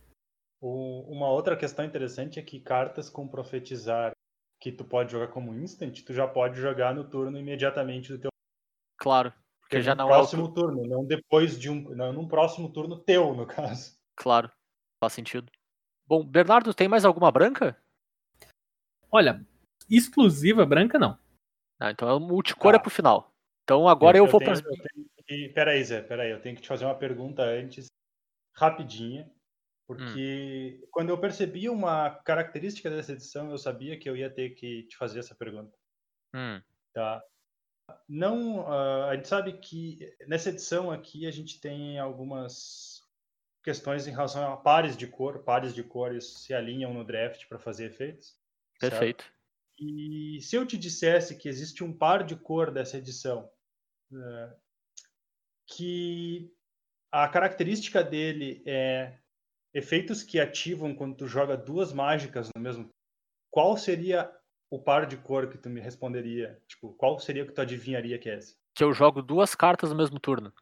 É isso? É, tu ativa, tu, é, tu, tu, tu dispara habilidades jogando duas mágicas. Cara, da ponta da língua eu diria Izete, né? Eu diria azul e vermelho. Mas se tu tá me perguntando, é porque não é. Aham. Garantidamente não é Izete. Então deve ser uma coisa extremamente absurda, tipo. Vermelho e branco. Boros. Uma boa tentativa, Zé. Uma boa tentativa. É branco e preto. Tu vê só, não esperava de fato. Branco e preto. E aí, por isso, para comprovar isso, eu coloquei pelo menos uma carta de cada um. Então, tu já vai começar a tua lista lendo a carta branca, que, Tá, que funciona desse jeito. tá bom, então vamos lá. Pra te ficar bem apavorado mesmo. Minha primeira carta branca é o Espírito do Clarim. Uma e uma branca por um Espírito 2-2 que diz: toda vez que você conjurar sua segunda mágica em um turno, cria uma ficha de criatura Espírito Branco 1 com voar. É bem esquisito mesmo. E é literalmente a segunda, né? né, A mais de uma. Cara, é, é, é o mesmo arquétipo de Eldraine, né? Izete Eldraine, acho que era isso. Não, Izete Eldraine é quando tu compra. A Compra segunda mágica. É, a segunda. A segunda mágica eu não lembro, mas tem alguma edição recente que é a segunda mágica, é a mesma mecânica, assim. Tu tem, tu tem uma edição onde tu tem uma criatura Isit lendária que compra uma carta, tu conjura a segunda mágica. Ah, é, é isso. É isso aí, é. Battle for Zendikar, né? Battle for Zendikar, eu acho que é isso. Enfim. Então, uma criatura 2-2 que toda vez que tu faz tua segunda mágica, tu faz um 1, nada mal, ainda mais que essa 1 voa. O custo é alto pra te ativar esse bicho, né? Mas é uma carta perfeitamente razoável pra limitado, hein? Muito bom mesmo. Pra limitado, né, gente? Não foge muito disso. Próxima carta, então, que eu tenho, eu tenho o Gambito Divino da Rainha. Duas brancas por um feitiço, que diz: exile o artefato, a criatura ou encantamento alvo que o oponente controla. Até aí parece bom. Aquele jogador pode colocar no campo de batalha um card permanente da mão dele. Por que, que fazem isso com branco, cara? Why you give me hope? Por que, que tu me dá esperança e arranca o tapete imediatamente debaixo dos meus pés depois? Cara, isso aqui tem muito potencial de dar errado, hein? Quem é que olhou para essa carta e pensou: não, não, não, a gente tem que equilibrar isso. Faz ser duplo branco e feitiço. Sim, não, cara, não faz o menor sentido. Cara, por quê? Por quê? Eu, eu, eu não quero falar mais dessa carta. Próxima carta. Uh, Valky... Valkyria Resoluta. Não, sério, é muito ruim, cara. Por quê? ah, velho. Valkyria Resoluta. 4 manas, 13 e uma branca por um anjo guerreiro 3-2. Que diz: você pode pagar uma, uma e uma branca e exilar um card de criatura do seu cemitério em vez de pagar o custo de mana desta mágica e tem voar. E é comum. Zé approves. Que carta boa, hein? É, eu não entendo nada de Pauper, mas quando eu olhei, eu pensei, cara.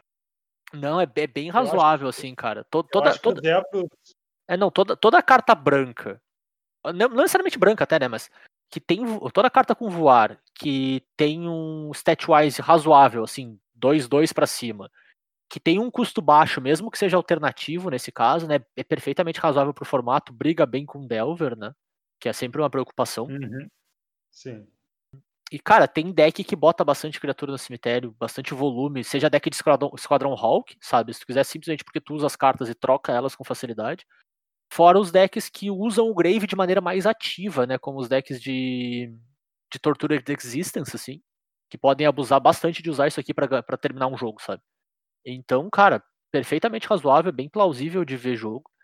Uh, eu fico um pouco pé atrás porque uma que eu achei que tinha um, um posicionamento similar no formato não, não achou espaço, que é a. Eu não lembro o nome do bicho agora, mas é um. Acho que é um grifo lá de Teros, que custava menos de acordo com a tua devoção, então potencialmente era uma duas mana 3-2 voar também. Acabou não vendo o jogo, não encontrou espaço. Era 3-3, uh, claro que 3-3, isso. Era 3-3 voar. Uh, claro, tá certo que o requisito para baixar o custo dela é, é bem pior, porque ele é, ele é bom quando tu já tá na frente, nesse caso aqui não é o caso, né? Ele ainda é bom quando tu tá atrás, então pode ser que te ajude nesse sentido. Mas, ele cara, é melhor quando tá atrás, porque quando tá atrás, é. geralmente os bichos já morreram. Já morreram, exatamente. Então, cara, é uma carta perfeitamente razoável que vale o teste, assim. E, cara, o monstrinho limitado, hein? Meu Jesus. É a baita cartinha. Eu tenho mais uma carta branca. Raptor do Exato. campo de batalha. Uma mana, um, dois, voar iniciativa. É. Cartas nomes, números e efeitos. Não tem muito o que dizer sobre ele, bem, bem ok. Cara, é uma edição que tem vários equipamentos. Ah, bom. Então, então a gente tem, tem esse, ok esse bônus aí. Assim, então, né? A, a gente o passarinho com iniciativa é... Justo. É, a gente já tinha uma mana 1-2 voar que foi relevante no Standard, né, um tempo atrás, nesse mesmo deck que tu falou antes, o White Winnie, né? Porque, uhum. cara, Pensa assim, tu faz uma, um efeito que dá mais, dá mais poder para ele, uma mana 2, 3 voar iniciativa, é um monstro, né? É, é que. Vou, vou, só vou Essa... explicar porque claro. antes o pessoal usava a criatura que era uma mana 1 vínculo com a vida. Mas naquele formato existia o Goblin Team Wheeler. Então o pessoal escolheu usar o pássaro claro. que era uma mana 1 2 voar. Sim. Só pelo fato de que não morria pro, pro Goblin, pro Goblin Team Wheeler. Mas era perfeitamente razoável no deck, assim, né, cara? Tu bota um, mais um de poder nele e ele já é uma máquina, né? Sim. Enfim, eu acho que é isso para as cartas brancas, né? Exatamente. Então seguimos adiante para o azul. O que, que temos no azul, Matheus? Então, no azul temos algumas cartinhas interessantes. Eu vou começar com Deus, que é uma carta dupla face. Então, ele, o nome é Cosima, deusa da viagem, ela custa 3 manas por uma 2-4. E ela diz o seguinte: no início de sua manutenção, você pode exilar Cosima. Se fizer isso, ela ganhará toda vez que um terreno entrar no campo de batalha sob seu controle. Se Cosima estiver exilada, você pode colocar um marcador de viagem nela. Se não fizer isso, devolva Cosima ao campo de batalha com X marcadores mais um mais um e compre X cartas, sendo X o número de marcadores de viagem nela. Tá? Então, ela é meio estranha. Vamos, vamos. É, é, ela precisa de um fluxograma, né? É, vamos criar uma situação aqui. Tu começa o teu turno, tá? E tu decide exilar ela, certo? Então tu já conjurou ela, já passou pro oponente, já voltou para ti. Tu decide exilar ela, certo? Ok. Aí tu faz teu land drop e tu decide colocar um marcador de viagem nela ou não. Se tu não colocar nenhum marcador de viagem nela, ela só volta pro campo de batalha e ela vai voltar com zero marcadores mais uma, zero cartas, porque ela tinha zero marcadores de marcadores. viagem. Tá. Exato. Se tu decide colocar um marcador de viagem nela, beleza, ela segue no exílio. A próxima vez que tu fizer um terreno, tu vai ter a mesma escolha. Ou tu coloca um marcador de viagem nela, ou tu traz, ou tu não bota, e se tu não botar, ela volta do exílio. Com um uhum. efeito, contando quantos marcadores de viagem ela tinha.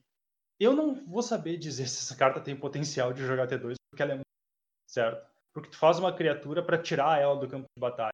E aí então ela não tá nem atacando nem te defendendo. Agora, que é um efeito que se o teu oponente deu o espaço para te exilar a carta, ele não vai conseguir mais interagir com aquilo. tu pode ficar fazendo teus land drop felizão e eventualmente trazer de volta a, o deus, que vai ser uma criatura. Uhum. E, cara, Então, Em termos É de, louco. tipo, de status e de recurso, cara, se tu exila ela, vamos, fe- fez ela num turno, exila ela no próximo, faz um land, e aí no outro turno, no terceiro turno no caso, né, tu faz outro land de volta, ela é uma 3-5 que te comprou uma carta, já é perfeitamente razoável, assim, sabe? Tipo, já equilibrou teus É. recursos, tu tem um corpo que é bem, tipo, não é desprezível, nem um pouco desprezível no campo de batalha, né? bloqueia super bem. E imagino que se tu tá fazendo isso, o teu deck não tá muito preocupado em agredir teu oponente, pelo menos não cedo. Então, cara, parece perfeitamente razoável, né? E tem aproveita. uma outra característica interessante. Por ser uma carta lendária, tu pode exilar ela e jogar outra. Justo, pode mesmo. Não que os deuses dessa edição sofram com essa característica de ser lendário. A gente vai ver que todos eles têm um a mais. Certo, mas eu vou só fazer um, um adendo aqui, Turo, que eu acho que é um ponto importante dos deuses dessa edição, né? Eu não tinha visto Hum. os outros, né? Mas é uma característica comum com o deus que eu já tinha visto, que era o branco. Eles não têm nenhuma condição para serem criaturas, né? Como os de Teros lá. Eles são sempre criaturas e sempre podem atacar e bloquear também, não tem nenhuma restrição como os de Amonkhet. Eles parecem os deuses ah, de War of the Spark nesse sentido, né? Eles são sempre criaturas, estão sempre aptos para atacar e bloquear, ah, independente de qualquer outra condição externa, né? É, e eles também não têm nenhuma característica que implique em imortalidade. Ah, pode Então, crer, eles verdade. Não são indestrutíveis, eles não são indestrutíveis, eles não voltam do cemitério para tua mão, eles não voltam pro topo do deck, eles morreram, acabou. É isso aí. Que faz bastante sentido com o mundo nórdico, né? Os deuses nórdicos É. são bem mortais. Bem mortais, é, exatamente. Mas então, a próxima carta que eu vou trazer não é uma próxima é o outro lado da Cosima. Uhum. Porque todos os deuses são cartas dupla face, sem nenhuma exceção. Então, como eu trouxe a frente da Cosima, eu tenho que trazer a outra face da Cosima. Você tá jogando, tá jogando com os dois. A segunda face é um veículo. É Anal Presságio. São duas manas por um veículo 3-3, com tripular 1. E ele tem o seguinte texto. ah, toda vez que um veículo que você controla causa dano de aquele jogador exila aquela quantidade de cards do topo do próprio Grimório.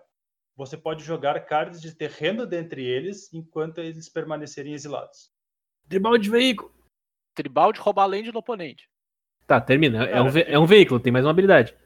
Ele já falou. Tripular 1, eu já falei. Ah, tá, não tinha. Eu não tinha chegado aqui. Cara, bonzinho, hein? Bem razoável. Bem razoável mesmo. Tripular 1 é muito bom, como a gente já viu aí no, na primeira passagem dos veículos pelo Standard, né? Tipo, é, é quase um custo irrisório, assim. E, e é uma boa carta pra te ter, dado que, eles, que a deusa é lendária, né, cara? Tu pode. Ela sinergiza muito bem com ela mesma, caso tu tenha um lado deus e um lado veículo, né? Exato, Bem É. interessante. com certeza. Ainda mais porque o veículo te abastece o terreno para te ativar a habilidade dela. Então, a sinergia é bem forte mesmo. Trocadilho. O trocadilho tá incluso ou foi sem querer? Não tem trocadilho. Ah, não. Porque o teu veículo abastece, então, tranquilo. Mas Então, seguindo, seguindo para a próxima, a próxima carta azul que eu trouxe. Cara, eu nem sei por que, que eu trouxe. É uma carta até meio, meio assim, meio meh. Não achei muito grandes coisas, mas tinha que trazer alguma coisa de carta azul, né? Ela é o reflexo místico. São duas manas por uma mágica instantânea. E ela tem profetizar por uma mana azul. Então tu pode exilá-la por duas e conjurar num turno futuro, gastando apenas uma mana azul. O texto dela diz a seguinte, o seguinte efeito: tu escolhe a criatura alvo não lendária, sabe? Então tu dá uma, escolhe uma criatura alvo não lendária e a próxima vez que uma ou mais criaturas ou planenautas entrarem no campo de batalha nesse turno, eles entram como cópias da criatura escolhida. Então E tem profetizar. ela tem profetizar. Ela é uma carta que funciona em diversos aspectos. Ela funciona para ti, por exemplo, copiar uma criatura tua, copiar uma criatura do oponente, ou fazer o oponente copiar uma criatura tua, ou fazer o oponente copiar uma criatura dele. Tá? Então, ela tem essa gama, vamos dizer assim, de possibilidades onde o teu oponente pode estar fazendo uma 6 mana ou de 7 mana e tu fazer ele copiar uma 2-2, certo? Uh, eu vou, Não eu vou é- matar meu oponente com uma phage. É, Funciona que é uma maravilha. funciona que é uma maravilha, de fato. Funciona que é uma maravilha. Tem no T2 aí né, o grande Ugin. O Ugin, se ele entra em jogo ah, sendo uma cópia de uma criatura 3-3, ele é bem pior do É, de fato, né? Ele parece bem ruim se ele for tipo um elfo de mana. Ou um ganso. A própria imagem da carta já me dá uma ideia do que eles queriam que o cara copiasse. É um tubarão. Então dá pra copiar a token do tubarão Sharknado lá. É verdade. Pode fazer fazer uma token 1-1 e transformar o, o Gin que tava entrando em jogo numa criatura 1. Mas, cara, eu, eu, vou, perguntar isso pra vocês porque, né, eu não conhecia a carta, né, então eu não fui atrás de ver o que já estão fazendo com as cartas. Isso tem cara de dar pra roubar com essa carta, né, tipo, de dá pra fazer alguma coisa quebrada com ela. Porque como não é só... É. Ah, não, é uma só que... Não, é mais criaturas É, entrando é. no campo de batalha, né? Tem muita carta pra fazer Sim, algum tipo de é- roubalheira com ela. Mas é na próxima vez. Então, ela- se eu entendi direito, é só Hum. dispara uma vez. Entendi. Então, claro, tu, Ah, pode, saquei. tu pode roubar, por exemplo. Tu pode fazer um Avenger of Zendikar, Uhum. certo? Com o trigger do Avenger of Zendikar na pilha, tu vai dar essa carta de alvo no Avenger of Zendikar. Aí ele vai resolver e vai colocar em jogo uma token que é uma cópia do Avenger of Zendikar para cada land que tu tem. Nesse, nessa primeira vez que as tokens entram, todas entram de uma vez só. Então Uhum. todas elas vão copiar o Avenger of Zendikar. E aí tu vai ter mais um trigger, mais diversos triggers, né, para gerar tokens, mas essas próximas tokens vão ser plantas 01.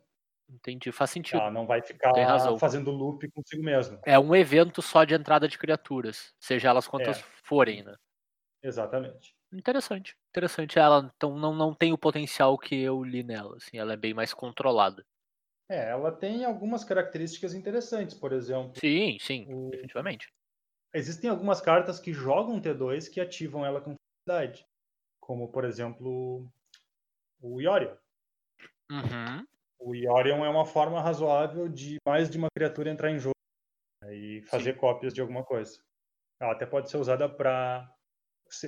A parte interessante é que, como ela pode ser usada para atrapalhar o plano, porque tu pode usar contra o deck de Yorion do oponente. Então ela tem essa flexibilidade maior. Eu acho que é uma carta é capaz de ter uma certa oportunidade. Apesar de que, se eu fosse ser honesto, eu gosto mais dela para Commander do que para T2. Para fechar o azul, eu vou trazer a minha próxima carta, no caso a minha última carta azul, que é o Espírito Ascendente, que é a nossa candidata à carta de uma mana do Zé. É. Então Gostoso. ele é uma mana, é, ele é uma mana azul por uma criatura 1/1. É uma criatura da neve e espírito. E ele tem a seguinte habilidade: tu paga duas manas nevadas, certo? E o espírito ascendente se torna um espírito guerreiro com poder de resistência 2/3. Em seguida, tu pode pagar três manas nevadas, porque se o espírito ascendente é um guerreiro, tu coloca um marcador de voar nele, ele se torna um espírito guerreiro anjo com poder e resistência 4-4. E por último, tu pode pagar 4 manas nevadas, porque se o espírito ascendente é um anjo, tu coloca dois marcador mais um mais um nele e ele ganha toda vez que essa criatura causar dano de combate a um jogador, compre um card. Meu Deus, e não é como se ele fosse causar muitas vezes, né? Não, não. É, Não, e daí, algumas tu, cada vez que tu ativa isso aí, é mais um card que tu compra, né? Sim, e Porque mais dois marcadores nele. Pagar 4 É. mana, 2 marcador, ele ganha essa habilidade. Tem que pagar 4 mana, mais 2 marcador e essa habilidade de novo. É. Sim. É, mas aí eu tô salientando a ideia do Zé, né? Não Não precisa mais do que vai- duas pauladas com É. L6 pra eu acabar, né? É, é, é por isso que eu comentei, Zé. A questão toda é a cor, A da cor, criatura- que ela é um azul. Só que, como o Turo falou, quando ela vira uma 2-3, uma dois, três, ela é um guerreiro. Sim. Sim, ela é um guerreiro. É bem relevante, cara, de fato. Esquisito tá no azul, mas eu acho legal. Eu, eu, eu não lembro que edição foi que a gente falou. Cara, eu acho até que eu falei. Sim, eu falei no, no episódio do 39. Eu falei que esse bicho era pra ser uma mana 3-3 azul. E quando ele entra em jogo, tu anula ele. Era uma bobagem desse tamanho, assim, mas só pra ter um bicho azul agressivo de tempo. Então aí é, o bicho é azul no fim das contas, né? Cara, eu gosto e eu já fico feliz que tem uma, uma criatura agressiva de neve, assim, cara, porque ele te pede o incentivo de estar jogando com deck de neve, mas o, acho que o incentivo mais leve que tem quase é só tu ter as mana mesmo, sabe? Tu não tá preocupado com as demais permanentes nem nada. Tu paga mana ali e corre para abraço. E o lado bom é, cara, terreno básico de neve é terreno básico. Não precisa te preocupar com base de mana cara, nem nada do tipo, é. E não precisa te preocupar tanto com, com volume. Troca todos os teus básicos pro básicos de neve que tu tá coberto, cara. Eu gostei bastante da carta mesmo, hein? Gostei bastante mesmo. Tomara que o deck exista, cara. Me parece uma adição bem bacana pro formato. Tu ter um deck azul que não é compra passa, compra passa sempre. Teve o dois standards atrás, três standards atrás, acho que duas rotações atrás, né, que tinha um monoblue tempo muito bacana. Muito Uhum. bacana mesmo. Eu, eu adorava o deck, cara. Eu olhava para aquilo, pô, é. É, o, o problema daquele deck era a experiência miserável que ele trazia, né?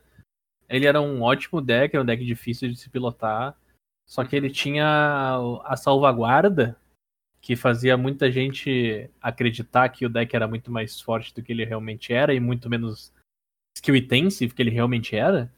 Que era tu fazer turno 1 um, bicho 1 um voar, turno 2 encantamento compra carta e segurar um- uma proteção. Sim. Tipo, essa combinação aí que não acontecia tanto com tanta frequência estatisticamente era o que fazia um- esse deck ter muito passe livre. sabe? Uma coisa que ele não que ele não deveria ter Sim. por causa Ele que tinha umas vitórias meio de graça, né? Por causa disso. é, é, era de graça, era de graça. Acabava, acabava gerando não jogos, né? Exato, É. exato. É, eu entendo. Mas assim, é um, é um espaço que eu gosto, tá ligado? Quando tu dá uma leve desvirtuada no, nos arquétipos, nas cores dos arquétipos, assim. Sim. Não, não, o- o- eu, eu tô dizendo que o deck era uma coisa ruim, era sensacional você ter um deck agressivo Sim. e o deck era extremamente difícil de se jogar. Eu, só, Uhum. eu só não gostava do fato dele ter esse, Não, claro, esse porém aí nele que, eu entendo o que ponto. atrapalhava um pouco. Perfeito. Mas, cara, gostei. Gostei mesmo. Triste que não tá na minha lista, porque eu queria ter, ter lido essa carta e ficado feliz enquanto eu li ela. E sempre lembrando, ele é um Pokémon. É verdade. Uhum. Temos aí o terceiro Pokémon na Pokédex, né? Uhum. É o terceiro Pokémon. Bernardo, vamos pras tuas azuis? Vamos para as minhas cartas azuis. Vamos para a minha. A minha primeira carta azul, então, é uma carta comum que o Zé provavelmente vai dizer por que, que essa aqui não é minha carta, mas ela é minha. Então tá aí. O porquê? Mano, qual é que é? Como é que essa aqui é azul e a branca é horrorosa daquele jeito? Tá A carta, saca- então, tá é sacanagem, tá sacanagem. Forma de corvo. É um feitiço azul. Azul. Duas manas e uma azul. Que diz: exile a criatura ou artefato alvo. Seu controlador cria uma ficha de criatura ave azul 1-1 com voar. E tem profetizar por uma azul. É isso aí, gurizada. ainda- Azul resolve artefato. E ainda é comum esta poiosca. Sim. Eu tô achando que já é galhofa, tá ligado? Que os caras pegam assim, não, não, não, não, nós vamos realmente estraçalhar o coitado branco. É isso aí. Não tem, não, não é por acaso, é, é objetivo, cara, é plano. Não pode, cara. Não pode um troço desse, cospe em cima do troço que já tá morto. Tá ligado? Stop, it's already dead. Pelo amor de Deus. Cara, sério, tipo, eu, eu já não sou muito fã das mágicas aí, tipo, extrapolando, né, das mágicas azuis que exilavam criatura lá, ou destruíam criatura, o Pongify, Hybridization, assim, que eu achava esquisito, mas pelo menos ele tinha uma esquisitice azul meio envolvida no processo, parecia um negócio meio científico, tá ligado? Eu tentei resolver o cara e às vezes eu crio um problema maior, sabe?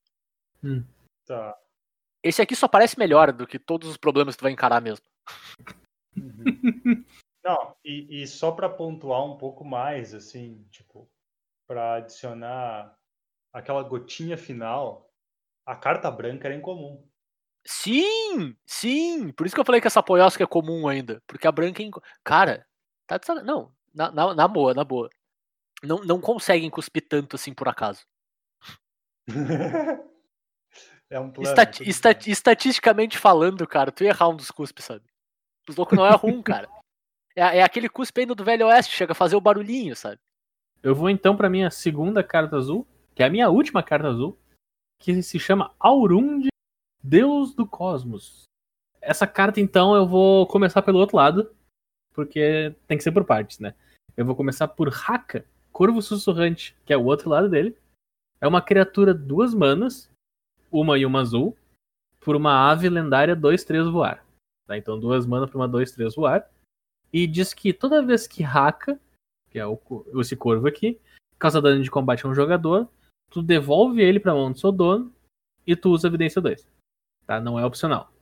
Então ele é um corvo, duas mana, 2, 3, tu bate no cara, volta tua mão, scry 2. Pode escolher baixar ele de novo como um corvo, ou tu pode escolher baixar ele do outro lado, que é o Aurund, deus dos cosmos. Agora, por que, que esse corvo é tão relevante? A gente vai ver agora. O Aurund, então, ele é uma criatura 5 manas 1-1. Ele é 13, 2 azul. Uma criatura lendária deus. Ele recebe mais um, mais um para cada card em sua mão e para cada card profetizado no seu exílio. Uhum. Beleza? Tá profetizando as cartas, tá contando mais um, mais um pra ele. E ele tem uma segunda habilidade que diz: no início da sua etapa final, então no próprio turno ele já faz, escolha um tipo de card e revele os dois cards do topo do seu Grimório. Coloque em sua mão todos os cards do tipo escolhido e o restante no fundo do seu Grimório em qualquer hora. Uh, então ele Vamos, vamos lá então. Certo. Certo, certo. Vamos certo, lá, certo, então. Gostei. Por que, que eu separei essa cartinha aqui? Ela é uma carta de card advantage na parte da frente, na parte da criatura 5 mana 1, que pode servir para pressionar barra bloquear quando for necessário. Ela é a mesma carta que tu baixa no early game e no late game, numa só. Então, se tu abrir uma mão de quatro terrenos e essa carta tu tá jogando tranquilamente, porque tu tá fazendo o que tu precisa. O lado do corvo, duas mana 2, 3, bloqueia muito bem. Se tu não tiver jogada pra te fazer, tu ataca, dá Scry 2 e baixa o corvo de novo. Tu pode deixar o corvo pra bloquear até o turno 5, quando tu quiser atacar com o corvo. Dá Scry 2, baixar o Aurund e dar no final do turno utilizar aquele Scry 2 que tu fez pra comprar duas cartas até. Uhum. E uma coisa que eu queria destacar desse bicho, ele é um bom alvo para decks de Reanimator. Eu não sei se a gente vai chegar no ponto nesse standard onde vai existir um deck Reanimator, mas o Aurund é um ótimo alvo para para decks de Reanimator. Pro- pelo fato de tu poder baixar ele no turno 2 e deixar ele morrer se for necessário. Porque o, o teu oponente quer se livrar do, do corvo. Ele quer, ele quer que, que faça algo. Além, além do que, o Uhum. corvo ataca Planeswalkers e voltar pra mão. Ah, é verdade. É só quando é ele causa dano de combate a um jogador. Tá certo que o Aurund ele só, ele só fica grande e ele te dá um, um mecanismo de card advantage. Mas assim, ó, a combinação do, de tudo que essa carta te dá de possibilidades em uma carta só, na cor que ele tá, é o que faz eu destacar ele aqui. Perfeito. Cara, eu tô. Não é um comentário da carta em si, né? Mas enfim. Tô surpreso que tem dois deuses azuis. Eu não imaginava que tinha mais de um deus por cor. Legal. Ahn, em relação à carta mesmo, de fato, cara, eu concordo 100% contigo. O flavor é muito bacana da, da carta como um todo. E, e concordo contigo com ter lido o Corvo primeiro. Ele me parece ser algo bem mais pertinente e relevante na maior parte do tempo. O Aurund é quase o bônus dele, né? Uhum. E. Tipo, se Mas tu é um tá querendo bônus. usar o Aurund num deck controle, vamos jogar, vamos jogar controle só. Eu Uhum. vou jogar uma palavra aleatória, controle. O Corvo é uma criatura duas mana que bloqueia. Sim, E ela não bloqueia pouco, cara. 2-3 bloqueia muito bem. bloqueia bem, concordo, ainda mais no ar. Exato. Então, Zé, eu tenho uma notícia pra ti. Não, Tu eu- não eu- tem eu carta azul. dizer, Bu, vocês me deram aquele encanta... aquela mágica horrorosa branca e não me deram azul. Bu! Bu! Cara, o Turo É, roubou o então. Pokémon, cara. Bu! O Turo roubou o Pokémon pra ele. Que eu não roubaria o Pokémon pra mim? O Turo é, o Turo é literalmente a equipe Rocket. Eu, eu tô achando que a minha lista não é as cartas que o Zé gos- gostaria na edição. A minha lista é, ah, bota as cartas que a gente quer que seja lida, mas a gente não quer ler. Ah, vai, vai por mim, Zé. Tu não vai continuar. Bu! Tá, vamos pro preto então, Turo. Chama o preto pra nós aí. Vamos lá então. Eu trouxe apenas uma cartinha preta. É uma criatura lendária de 3 manas, 2-3, com toque mortífero. E o o tchan dela é que ela tem Vanglória.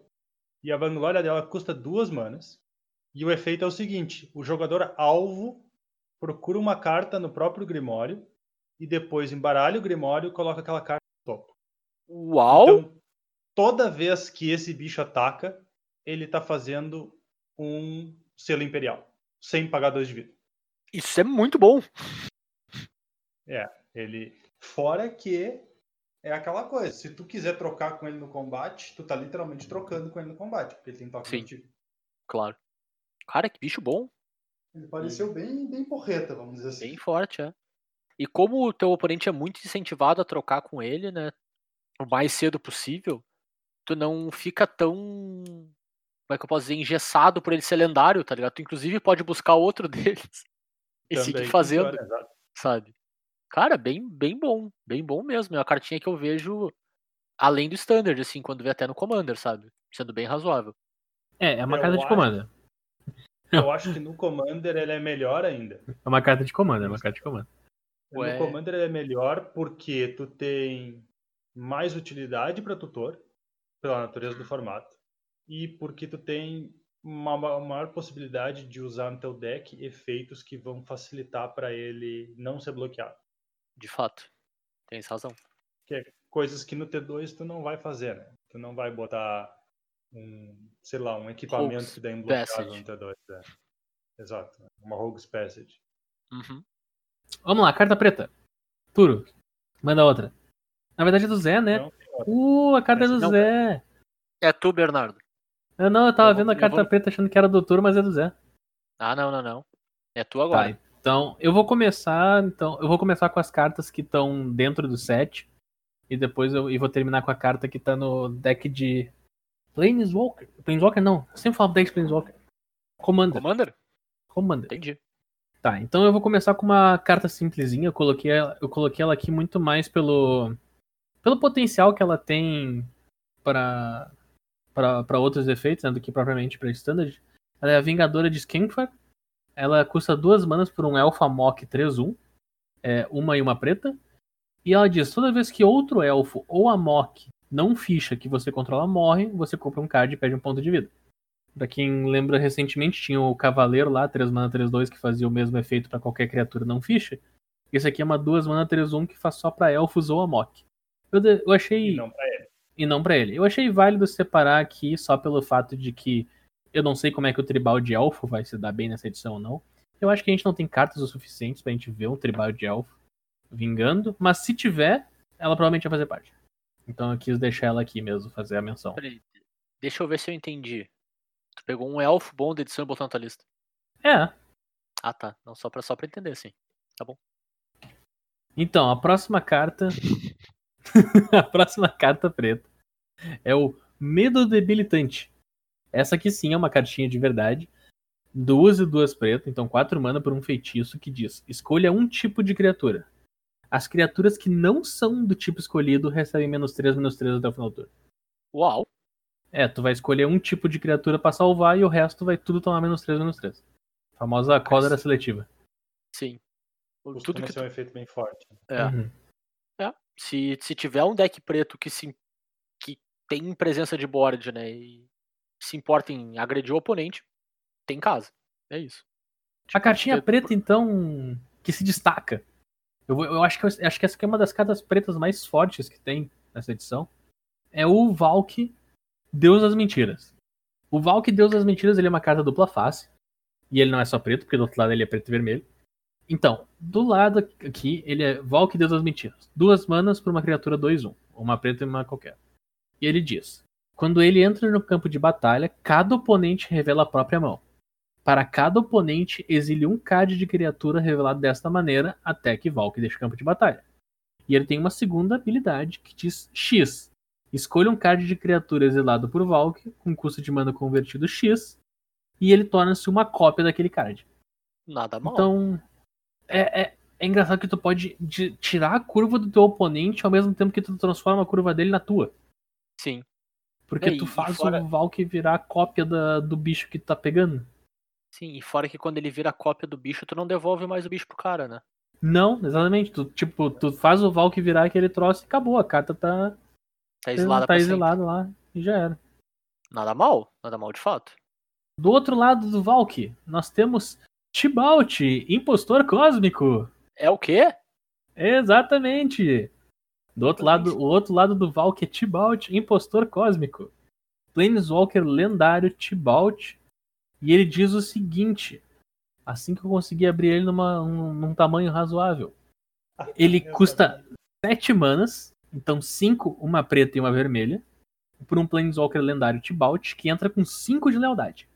Ele tem três habilidades e uma e um ETB. Quando ele entra no campo de batalha, tu ganha um emblema que diz: você pode jogar cards exilados por Tibalt e pode gastar mana como se fosse de qualquer cor para conjurar aquelas mágicas. Tá? Tu ganha esse emblema quando ele entra em jogo. Daí nós temos as habilidades dele, que é mais 2. Exile o card do topo do Grimório de cada jogador. Menos 3. Exile a criatura ou artefato alvo. E menos 8. Exile todos os cards de todos os cemitérios e adicione 3 vermelhas.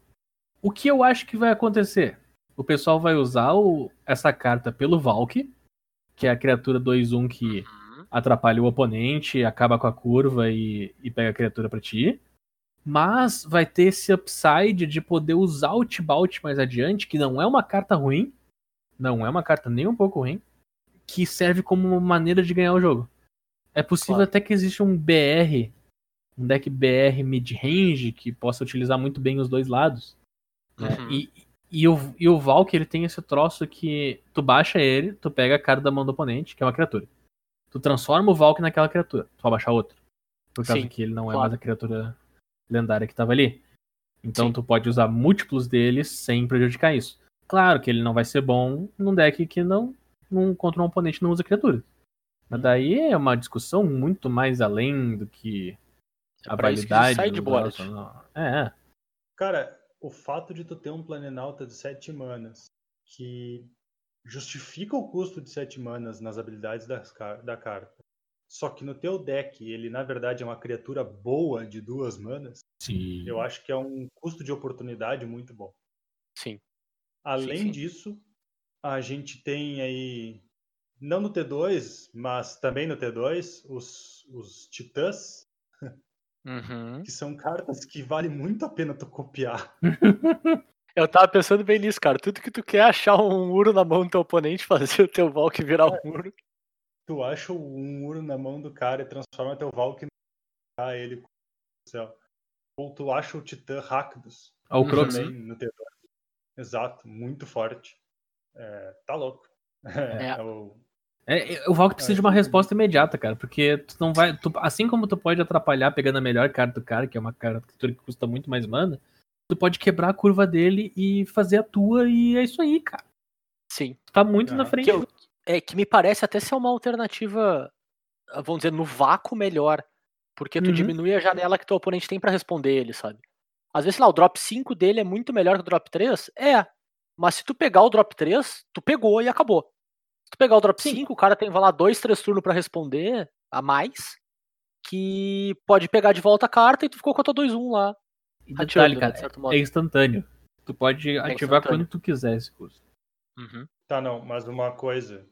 Se o cara mata o Valk, mesmo que ele tenha se transformado. Ele devolve? Sim, ela fica exilada até que o Valk deixa o campo de batalha. Mas não é o Valk que deixa o campo de batalha. É o Valk que deixa o campo de batalha. Ah, Quando a carta tá, entendi.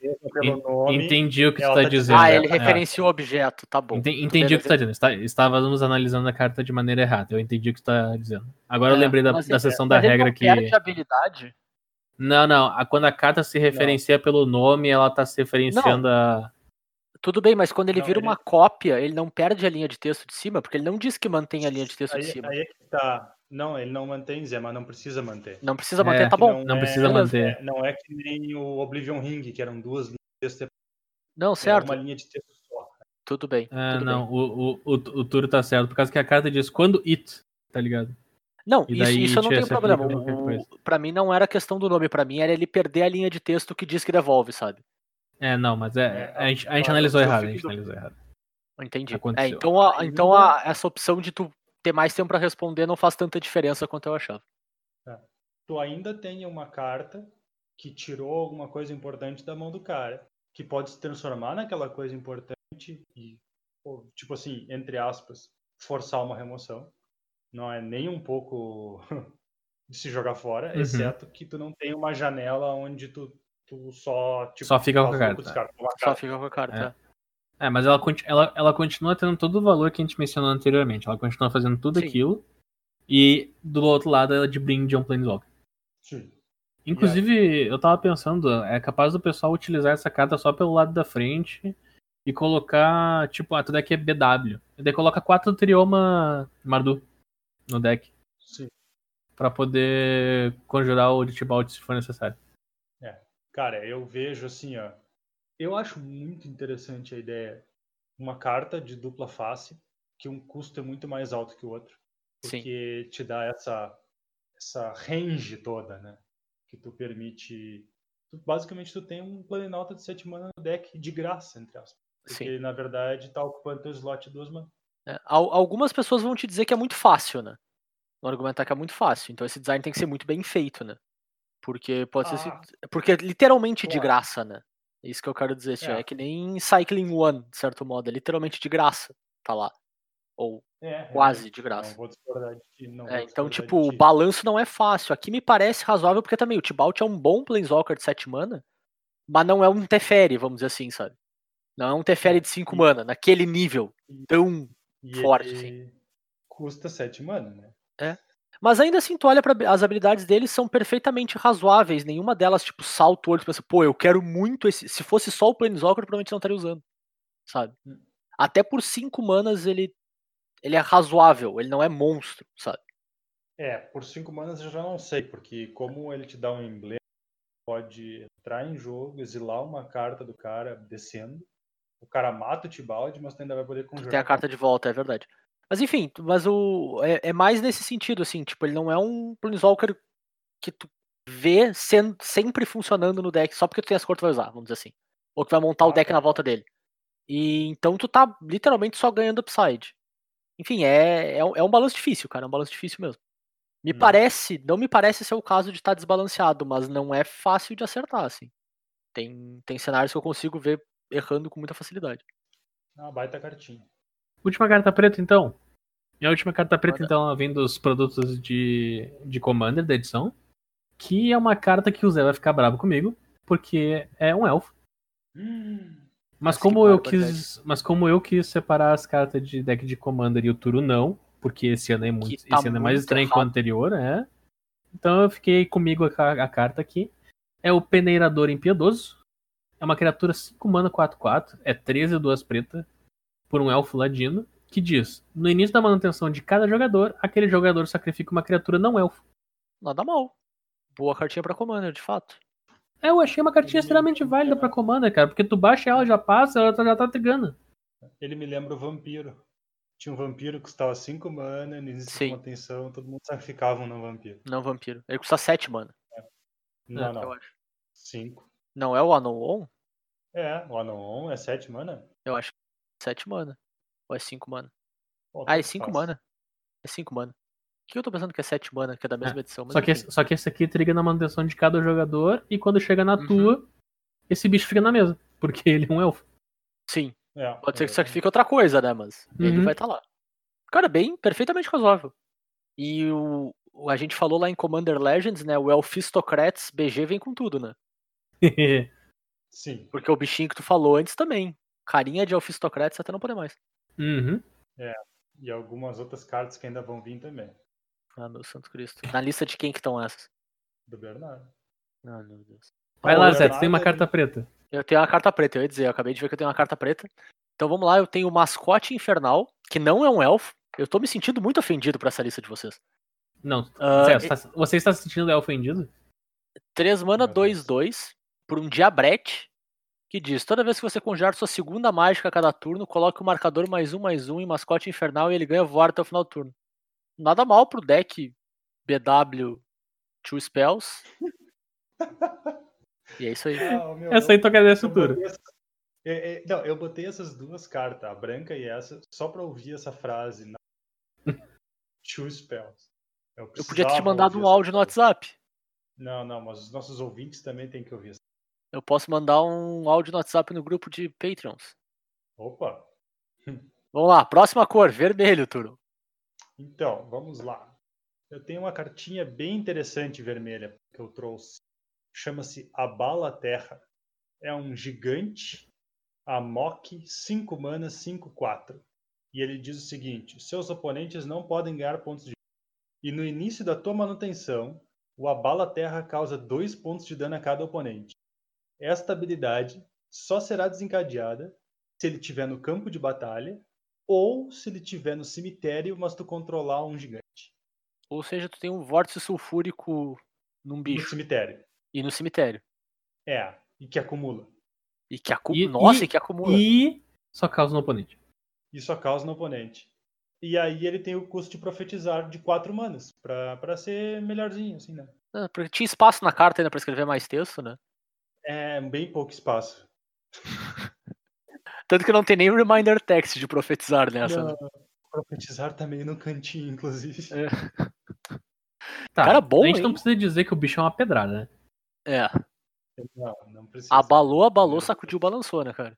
Abalou, abalou, Abalou. sacudiu, balançou coração, sua felicidade. Tá chegando o carnaval, né, cara?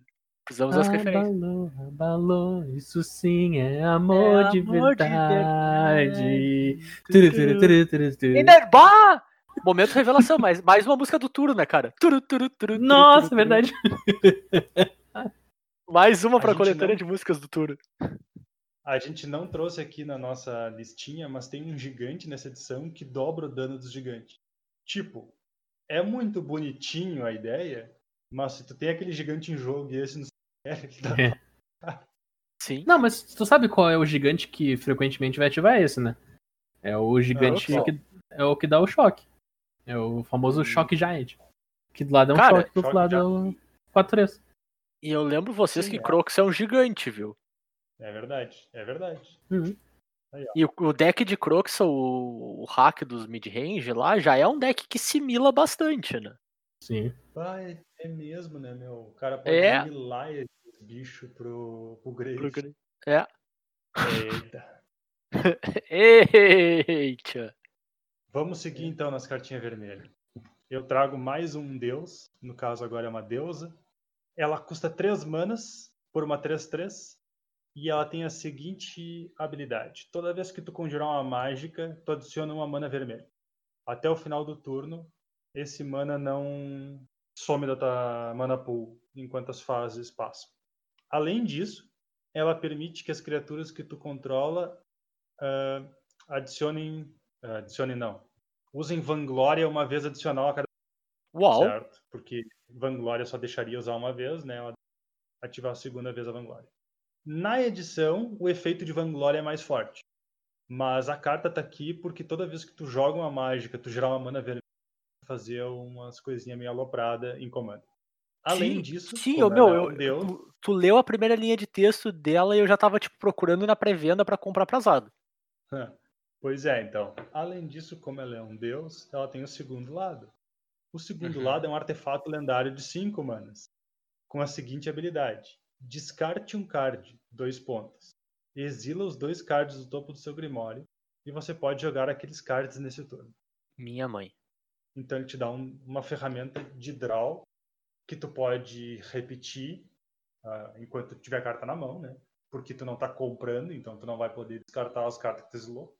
Mas tá aí. É uma cartinha bem interessante. Deve Muito dar boa, pra fazer cara. umas roubalheiras legal com ela. Nossa, muito boa mesmo. Caraca. Já tem uma decklist de. Entre aspas, Storm. Com essa daqui. Que usa pra ganhar o Minotauro, que sempre que tu descarta uma carta, tu dá um de dano nos oponentes. Meu Deus. Ah, minha nossa.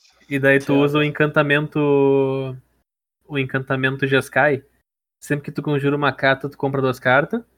E no final do turno tu descarta tua mão. Aham. Então, Sim. se tu, te- se tu tem aquilo ali e essa deusa aqui, tu pode.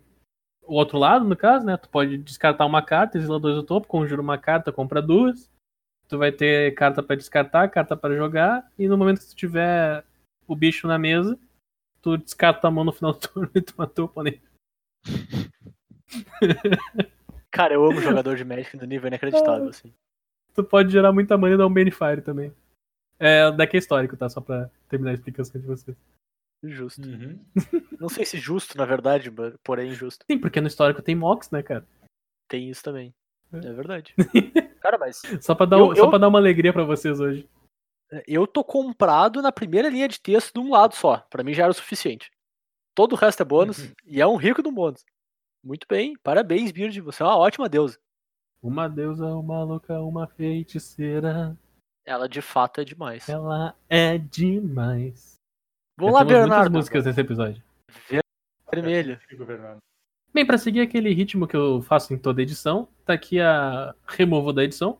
Vocês vão lembrar que na edição passada eu trouxe a removal preta, feitiço que destruía CMC custa 2 ou 4.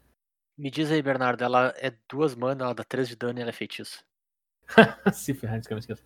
Ah, bem, a carta que eu tenho aqui então é uma mágica instantânea da neve, é a Mordida Gélida. É uma mana vermelha e ela dá 2 de dano à criatura ou Planeswalker alvo. Mas, se você controlar três permanentes da neve ou mais, ao invés disso ela causa 3. Nada mal. Uma, fazendo uma comparação imediata, assim, é um Scred que alcança Planeswalker, mas não tem aquele alcance infinito do Scred de tá 7, 7 de dano, 10 de dano. Sim. É só uma, uma removal pra quem se lembra do. Em Origins tinha uma cartinha que jogou bastante, que era o Fire Impulse. Era isso o Uhum. nome da carta, né? É isso aí. Que era uma mana, uma mana vermelha pra dar 2 de dano, e se tivesse Spell Master ele dava 3. A cartinha jogou muito no formato inteiro. Era uma removal Sim. ótima. Mogina Gélida tá nesse mesmo patamar e atinge Planeswalkers, o que é um bônus. A gente não, não sei o quão bem de vida estão os Planeswalkers recentemente, tanto que eu não sei se vocês perceberam, mas até o momento só teve um Planeswalker e ele era uma criatura do outro lado. Sim. É, e vai ser o único, inclusive. Vai? Vai. Vai? Acho que vai. Vai? Pelo jeito vai. Entrou, entrou no loop. Ah, cara, Eu esse é o tipo de carta pra mim que basicamente tem um objetivo: testar o limite de quantas linhas de texto tu precisa colocar numa carta antes dela virar um raio e ela ainda assim ser razoável. Que é mais ou menos isso, tá ligado? Essa aí tem quatro linhas de texto antes dela virar um raio, ela vira um, um raio na quarta linha e ela ainda parece razoável. É. O, o quanto de trabalho a gente tem que dar pra eles. O quão disposto a dar um raio um jogador tá, tá ligado? Quanto esforço ele tá disposto a desprender pra dar um raio. Nesse caso é, É que- baixar três terrenos, dependendo do é que, deck. né? cara, Então não os é muito esforço. efeitos, os efeitos que a gente tem, que geravam os decks de burn, era antes do pessoal da Wizards decidir que dano em Planeswalker seria algo de keyword, Claro. vamos botar assim. Sim. Porque antes eles mudarem a regra de redirecionamento. É por isso que a gente tinha tan- tantas cartas boas que dão dano direto no jogador. Porque tu precisava matar Planeswalker junto. Claro. Agora que eles podem simplesmente botar uma removal eficiente que dá dano no Planeswalker, vai sair muita carta assim, mas muita mesmo. Sim. E faz completo e as sentido, né, cartas cara? que dão dano direto no jogador vão ficar mais raras. Exatamente. Ou piores. Pode até ter volume, mas elas vão ser ruins. Bom, próxima vermelha aí, Bernardo. Próxima vermelha. Seguiremos. É, então, eu trouxe aqui uma cartinha que ela, ela tá presente em, em um, do, em, em um dos meus planos. Pra quem não sabe, pra essa edição eu tenho sete planos. E um dos meus planos é essa cartinha aqui. Eu não parei muito pra analisar o que dá pra fazer, mas o potencial dessa carta fazer um deck no histórico é algo, é algo que existe. Tá? Isso aqui é especulação minha total. A carta se chama Tripulação Imprudente. É um feitiço de 4 manas, 13 uma vermelha, que diz o seguinte: crie X fichas de criatura anão amok vermelha 2-1, sendo X o número de veículos que você controla, mais o número de equipamentos que você controla. Para cada uma dessas fichas, você pode anexar um equipamento que você controla. Meu Jesus. Que bagunça. É, a, a carta é uma várzea. Você vai criar um monte de ficha 2-1 para te tripular todos os teus veículos e equipar todos os teus equipamentos. Tá? O que tu pode fazer com isso, só os equipamentos que existem no histórico vou te dizer. Mas é uma, é uma cartinha que te dá aquela impressão. Se tu tiver uma mecânica de comprar carta gastando veículo ou artefato, tipo SRAM. Se tu tiver alguma coisa que vale a pena botar um monte de equipamento, tipo uma criatura com Hexproof, uma criatura com Double Strike, uma criatura que queira equipar. Tu tem esse esse efeito aí que é simplesmente assim, ó, 4 mana, tudo que eu tenho desativado aqui tá ativado e esse é o turno. Então, é uma carta que pode fazer muita coisa, é uma carta que pode fazer absolutamente nada e passar despercebida. Eu botei aqui só pelo potencial mesmo, porque a carta é uma várzea. É mesmo, tem que concordar. E o trocadilho do Bernardo ter sete planos essa carta fazer anões não era intencional, mas eu adorei. Bom, Bum. vou eu pra mim. Vou eu pra minha cartinha vermelha, então eu tenho uma aqui separada pelos guris. Que Com é a primeira vez. Em, é a primeira vez em muito tempo que eu vejo uma rara. Então eu não sei se eu vou ser trollado ou se pela primeira vez vai ser uma coisa relevante, mas vamos lá. Nós temos o Amok Dracônio. Duas manas por um humano Amok 2-2 com iniciativa. Parece bem mais razoável que tudo que eu li hoje. As habilidades de Vanglória que você ativa custam um a menos para serem ativadas para cada dragão que eu controlo. Tá, pera aí, a gente não, a gente não viu nenhum dragão ainda, né?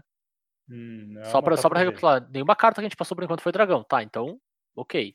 Talvez não tenha um volume muito alto de dragões, mas temos morfoloides, então temos dragões. Vanglória, 5, cria uma ficha de dragão 5-5 com VAR. Bom, beleza, tá aí o dragão. Tá aí quantos tu quiser, inclusive. Exatamente. Ótima carta. Perfeitamente razoável. É o que eu, eu falei mais cedo sobre cartas agressivas que tem dois lados, vamos dizer assim, lá com, com o anjo, né? Que tem o lado da carta em si, né? Da criatura que tu quer usar pra curvar. E que consegue ter quase um split com uma carta de late game. É tudo que tu precisa em deck agressivo. E ela escala muito rápido, né? Tu não precisa fazer muitas vezes mais do que um dragão pra ganhar o jogo. Se tu já tava pressionando teu oponente antes. Satisfeito, Guris, muito bem. Muito bem. Estou feliz com a escolha. Esse bicho é bom. Ele, ele me Adivinha lembra, né? O Bernardo. Ah, tinha Ah. errado. Ah, tinha 50% de chance de acertar, né, cara? O... É verdade. Ele me lembra, claro, né? O... o desenho da carta é um pouco diferente. Esse aqui é bem mais agressivo, mas lembra o Dragon Master Outcast, né? Que também era uma cartinha que tu fazia cedo no jogo. Aquele lá muito mais objetivando fazer os dragões do que aqui, né? Mas também uma cartinha meio inócua lá e quando vê tava ganhando o jogo. Do nada. Uma carta de custo baixíssimo que tu tem que proteger um pouquinho, sabe? Então, bem, bem razoável mesmo. Carta de standard, né? Mas uma boa carta de standard. Seguimos adiante, então, para o verde. Seguimos para o verde. verde. Então, puxa o verde aí, Turão. Vou começar com Vorenklex, o saltador. Sal, salteador monstruoso, né? Não podia ser Não, saltador. o, o, o Turo. Nova, Ah. nova, nova Firex ano que vem, viu? Não é esse ano, não. Pois é, mas é que o Vorenklex estava com pressa. Ele resolveu aparecer antes. Ué, mas peraí, pode isso? Pode Firexiano? Existe Firexiano ainda? Tan, tan, tan. Doutor Lore. Doutor Lore, eu preciso que tu me explique o que, que tá acontecendo. Então, não só existe, mas agora Firexiano também é um tipo de criatura. Olha só. Inclusive, Mou é um Firexiano. É, de acordo com a lista, aquela sim, é maravilhoso. Mas então nós temos o Vorenklex, que ele é uma criatura lendária, Firexiano Pretor. É 6 manas por uma 6-6, atropelar e. Então tá bem certinho na ideia de que ele tá com pressa para chegar. E ele tem algumas linhas a mais de texto, né? Não podia ser só Afinal, é verde. óbvio. Tem que ter texto É. pra pelo menos uns três versículos da Bíblia aí. Não, é- e é aquela coisa, né? Firexiano, né? Eles Justo. não vêm pra brincar com o jogo. Então ele diz o seguinte: se você for colocar um ou mais marcadores em uma permanente ou um jogador, em vez disso, coloque o dobro de cada um daqueles marcadores naquela permanente ou jogador. Aham. Certo? Então é um efeito efeito clássico que o cara tem e que do jeito que foi colocado aqui, inclusive funciona para quando tá envenenando. Sim. É, mas é, como É, são, são sempre os teus sim. efeitos, né? Se você for colocar no marcador. Certo, se tu tá colocando, Certo. é, se tu Entendi. tá colocando. Não importa onde. Tá bom. É, então, ainda tem mais, é óbvio. Se um oponente for colocar um ou mais marcadores em uma permanente ou um jogador, em vez disso, ele coloca metade de cada um daqueles marcadores naquele ou naquele jogador arredondado para baixo. Ok. Lembrando que dificilmente tu coloca mais de um marcador. É muito É. mais fácil tu colocar diversas vezes Um do que do uma que- vez seis claro. marcadores. É. Sim. E A aí, única coisa que tá parece- um marcador de um em um, ele simplesmente desliga os marcadores. Sim. Cara, cartinha de Commander. Full cartinha de Commander. Mas eu, eu não sei, essa segunda linha de texto tem uma cara de que pode voltar pra morder a bunda do cara. Então, tem, porque se teu oponente tem. Ele, tu pode deixar o teu oponente combar com o Kitchen Finks dele, por exemplo. Sim, sim. Exato. Então, ele nunca vai conseguir colocar o marcador, então ele não precisa da, da, da guriazinha lá, né? Da. Esqueci o nome dela. Por outro lado, isso aqui desliga sagas. Hum, de fato. Então, o, por exemplo, se tu te vê na situação onde tu tá jogando T2 com- e o teu oponente faz um Elspeth Conquers Death, nada acontece. Sim. De fato. Ele, ele mata sozinho, né? Se estiver- estiver jogando Commander o deck de Zan. É, é verdade. E também o Izan chama ele pro deck de Zan. Pro deck de Zan, exatamente. Cara, é um efeito bem interessante. Eu, eu admito, tipo, eu tô mais curioso com o que, que representa ele tá aqui. O, a figura Vorinclex, né? Pra quem não conhece de lore, né? Ele é um dos pretores firexianos. Que basicamente comandam a nova Firexia, que é Mirrodin corrompida por eles, né? E em Hum. teoria eles estavam lá, né? O Urabras que morreu, né? Que é o pretor vermelho. Ou tem alguma coisa em É. relação ao Urabras que não ser mais alinhado com eles? Enfim, eu sei que o Urabras que tá meio que fora da jogada, então os outros quatro meio que dominam a coisa. Sim. Só que agora o Vorinclex tá aqui. Então, das duas, uma. Pois Ou é. ele, ou ele, tipo, caiu aqui sem querer, ou eles têm um plano de dominação muito louco, que parece uma baita ideia como follow-up pra historinha, né? É, é o clássico dos Firexianos é ficar invadindo todos os planos, né? Sim, Atualmente, eles tinham um problema que é que eles não têm como sair do plano onde sair. estão. exato. Exato. Ah, ouvi um trechinho de lore sobre o Vorinclex, que aparentemente ele, tipo, ele usou um método de transporte ah, semelhante ao que eram os portais planares de Firexia que existiam antigamente. Uhum. Parecido com o Tanto que a Sahili construiu ele- até, né? Exato. Tanto que quando ele chega em- nesse plano de Kaldheim, toda a matéria orgânica do corpo dele tinha sido destruída. Uh, Só entendi. ficou a- a- o metal, vamos dizer assim. Só que Entendi. ele sobrevive ainda assim, porque Firexiano e é duro, que é um monstro. E aí ele se reconstruiu pegando os pedaços dos bichos que ele caçou. Justo. Então, é, tipo, aparentemente eles têm aí uma forma de, de viajar entre os planos, mas não é pra qualquer um também. Sim. É, e em termos de fortitude, né, e constituição, usando termos de D&D, ele é- parece ser o capaz deles, né? Os outros não não teriam essa energia física, vamos dizer assim. É, ele provavelmente é um dos mais aptos a, a sofrer um dano desses seguir inteiro. Sim. Faz sentido. Mas legal, cara, legal que ele tá aqui. Achei bacana. Tomara que seja um assim, não precisa ser uma história ruchada, né? Afinal de contas, Firexia é um o grande vilão de Magic há muito tempo, né? Momentos tá sumido, outros momentos não. Ah, espero que não ruxem a história e acabem com o troço, mas legal eles estarem de volta, assim, porque parecia uma coisa levemente esquecida, assim, né? Porque até porque é complicado de lidar por carregar tanta coisa, né? É, então, eu tenho uma certa receio de Firexia porque do jeito que Firexia foi colocada até hoje, no... ou eles ganham, ou se eles perderam foi porque, ah, tinha que perder, e aí vai parecer mal explicado. Claro. Não sei o que vocês estão falando, cara. Meu trauma com Firex é que a última vez o set inteiro foi spoilado. Ah, é verdade. Teve isso mesmo. Pô, eu nem lembrava que isso tinha acontecido. Então, seguindo no verde, eu vou trazer uma cartinha que ela é verde, mas ela também é mais que verde, que é a Essica, deusa da árvore. Ela é três manas por uma criatura lendária deus, um 4 com vigilância. E ela tem a seguinte habilidade: ela vira para adicionar uma mana de qualquer cor. E ela também dá essa habilidade para as outras criaturas lendárias que controla. Então, as outras criaturas lendárias que você controla têm vigilância e vira, adicione uma mana de qualquer cor. Então, ela tem aí um tribalzinho de lendário. Uhum. E, além mal. disso, ela tem um outro lado que é um encantamento. Então, e é um encantamento de cinco cores. Então, tu pode jogar aí Commander com um comandante de cinco cores, que é um encantamento. Ele custa uma mana de cada cor. E ele diz no início de sua manutenção, revela, revele cards do topo do seu grimório até revelar um card de criatura ou planenal. Coloque aquele card no campo de batalha e o restante no fundo do seu grimório em ordem aleatória. Que é um efeito Forte. forte. É. Tipo, tu não só é garantido que tu vai acertar uma mágica e tu vai ganhá-la de graça. Não só comprá-la de graça, mas conjurá-la de graça. Sim.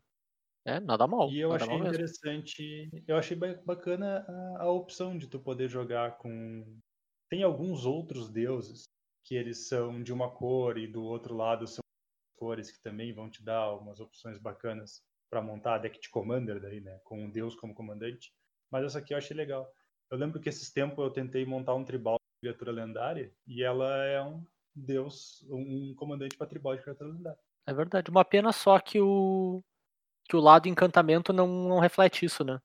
O lado encantamento é qualquer É. criatura daí. É, eu acho que ele ia ser muito restritivo, né? Será, mas ao mesmo tempo ia ser mais poderoso, né? Que a tendência é que criaturas lendárias sejam, na média, melhores que criaturas não lendárias, né? É, é que daí tu também ia ter como botar num deck com um monte de criatura. Tipo, ela ia ser uma das possibilidades de tu acertar só e mais outra criatura. Uhum. Então quer dizer que isso aí seria isso em Haku? É, seria isso em Haku, mas é, o problema é que tu poderia acertar a própria Essica de novo, né? Mas ela não estaria conjurada no campo de batalha? É, como comandante, sim. É, como Sim, comandante é. tu teria. É, aí tu, te- tu botaria só. Sim. Outra. Outra lendária, só que daí a Essica fica uma droga, né? Droga É, não, mas mas aí- ela fica bem pior. É, aí tu tá jogando com ela como se fosse um encantamento só. Sim. Ah, mas é, cara, é bem interessante, de fato. É, Meu, tá, tá ligado é, que o nome a dela opção é... é melhor do que a carta, na minha opinião, mas. O nome dessa carta é Jessica, com J mudo. Ah, É Jessica. show. Hum, J mudo e invisível. É, uhum. É o melhor tipo de mudo. Justo. Então, é isso. Temos mais aí, mais uma deusa na lista. Vários dos deuses aparecendo aí. Que é de se esperar, eu acho. Mas seguimos no verde aí, Bernardo. eu tenho uma carta verde só e eu pedi ajuda aos universitários nessa carta aqui. Porque o Zé vai me ajudar sem ele perceber. Eita. Mas eu não sou mais universitário. Zé, lembra o que que eu pedi pra ti? Uh, lembro. Tá. É, então. lembro. Deixa eu achar A os carta, a, a carta que eu tenho aqui separada é a Carruagem de Essica, ou então Jessica. Com o J mudo e invisível. É 4 manas por um veículo, 4-4. É 13 e uma verde. E ele diz o seguinte: Certo. quando a carruagem entra em campo de batalha, tu cria duas fichas de felino verde 2-2. Ela tem Uhum. a carruagem tem tripular 4. Então ela entra já coloca criatura o suficiente para se tripular. E ela tem uma outra habilidade que diz: toda vez que carruagem que a carruagem atacar, tu cria uma ficha que seja uma cópia da ficha alvo que você controla. Certo. Então, que é um Por que, que eu separei isso aqui? É um efeito de populate. Pra quem não tá acostumado com populate, é fazer uma cópia de uma ficha que tu controla. Infelizmente a gente não tem nenhum chamado do Vorm aí pra gente fazer um Vorm 6.6. Mas a gente tem algumas fichas interessantes nesse formato. Eu pedi pro Zé separar duas cartinhas aí que fazem fichas interessantes pra mim. Uhum. Quais são elas? A primeira delas é o Speaker of the Heavens. Eu não peguei em português aqui, mas vai ser Uhum. inglês mesmo. Uma mana 1, Vigilância Lifelink. E ele vira pra fazer um anjo 4-4. Mas tu só pode fazer isso como feitiço e se tu tiver 7 de vida a mais do que tu começou o jogo, ou seja, pra standard de 27, né? Pelo menos 27 de vida. Uhum. E Então- o Não, só, só pra dar um contexto, ela é uma cartinha que pode se encaixar, porque GW tende a ser um- uma combinação de cor que tu ganha vida, ao mesmo tempo que tu faz criaturas. Então tu fazer essa mana, Uhum. essa, uma mana 1 não é um custo tão grande. E tu começar a duplicar anjos 4-4 é bom. Sem contar que o próximo anjo já tripula a carruagem, se for necessário. sim. Uhum. E a outra carta que nós temos é o Pastor dos Pesadelos, Nightmare Shepherd. 4 manas, 4-4 por uma criatura encantamento demônio com voar. Que diz: toda vez que outra non-token creature que tu controla morre, tu pode exilar ela. Se tu fizer isso, cria uma cópia dela, só que é uma token 1-1 e é um Nightmare em adição aos seus outros tipos. Aí já é um caso, cara, tu queira criar cópias de cartas que tu tem no teu deck. Sim. que o próprio Shepard também tripula esse veículo e tu pode ficar fazendo cópias de criaturas que tu tem na forma 1-1, então tu quer coisas com ETB e etc. A carta que eu não pedi pra você separar, porque daí seria um spoiler da edição, né, e não tá incluso, é o, o Troll de 3 verde nessa edição, que ele é 3 mana 4-4, e ele, e ele tem uma, uma sequência de linha de texto que quando ele morre ele volta como um encantamento pro terreno, que o terreno gera duas, e tu pode sacrificar o terreno pagando um custo e botar uma ficha de troll 4-4 virada. Um troll atropelar. Então, além do da- lado da frente do troll, tripular essa carruagem, depois quando o troll termina de voltar, ele é um token 4-4 que atropela. E daí tu pode ficar copiando com a carruagem. E Ah, não, conforme sai cartinhas novas, mais tokens vão surgir, né? Mas peraí, tu, tu tá dizendo que tem um bicho, uma criatura de três manas. Uhum. Quando morre, ele vira um encantamento aura pra terreno. Uhum. Tu pode mais tarde pagar um custo, sacrificar o terreno e, por consequência, o encantamento junto pra fazer uma Uhum. token que é o bicho original. Ah, Entre aspas, Que- o bicho original. É, Stat-wise, né? Uhum. Meu Deus do céu. Que bagunça. bagunça, cara! Então, Zé, assim, ó, logo que saiu os spoilers da edição, acho que no primeiro ou segundo dia, eu lembro de olhar umas seis ou sete cartas, e dessas sete cartas, três eram verdes. Nenhuma delas não comprava carta. Tipo, não comprar, comprar, mas tu entendeu, Gera- né? Nenhuma delas não é. Todas as três cartas verdes geravam card de uma forma ou de outra. Cara, eu amo verde, mas tá virando uma palhaçada já, né? É, eu não vou opinar. Falando em verde, tá na hora de eu ficar 15 minutos falando ininterruptamente? Aí, Zé, tua, tua vez, teu momento de brilhar. Aí, olha só, cartas boas de verdade. Até porque uma delas é um dos spoilers que eu recebi, pelo menos metade da carta. Então, metade da carta eu já sabia. Que é o Tivar Kel, que é o segundo Planeswalker que a gente vai trazer aqui. A... Por mais que isso deixe tudo triste, achando que ia ser só um, agora são dois. É um Não é Planeswalker de. Planeswalker. Ele é um elfo. Mas tá escrito Planeswalker na carta. É, mas é elfo. É, e nem Tá diz elfo elfo. no tipo dele, cara. Não, mas tu sabe que é elfo. Olha pra cara dele. Então, Tivar, que é o 4 manas para um Planeswalker lendário elfo Tivar. Ele entra com 3 de lealdade e ele tem uma linha ah, de texto estático, né? Que diz: os elfos que você controla têm vira para adicionar uma mana preta. Já indica que ele é verde, mas ele é verde-preto, né? No fim das contas, como a tribo indica na edição. Que era a parte da carta que eu sabia, agora é a parte que eu não sei. Mais um. Coloque o marcador mais um, mais um em até um elfo. Desvírio. Ele ganha toque mortífero até o final do turno. Que é bem razoável. Zero faz um elfo 1 verde. Zero faz um elfo 1 verde. Parece bom. Menos 6. Você recebe um emblema com toda vez que você conjura uma mágica de elfo, ela ganha ímpeto até o final do turno e você compra dois. Chegou lá. Cara, esse você compra dois cards parece que só caiu do céu, né? Alguém fez a manha do GTA pra adicionar texto de carta verde 2021 na carta e caiu e compra dois cards. Tu acha que essa ult, tu que entende de deck verde, ult ganha?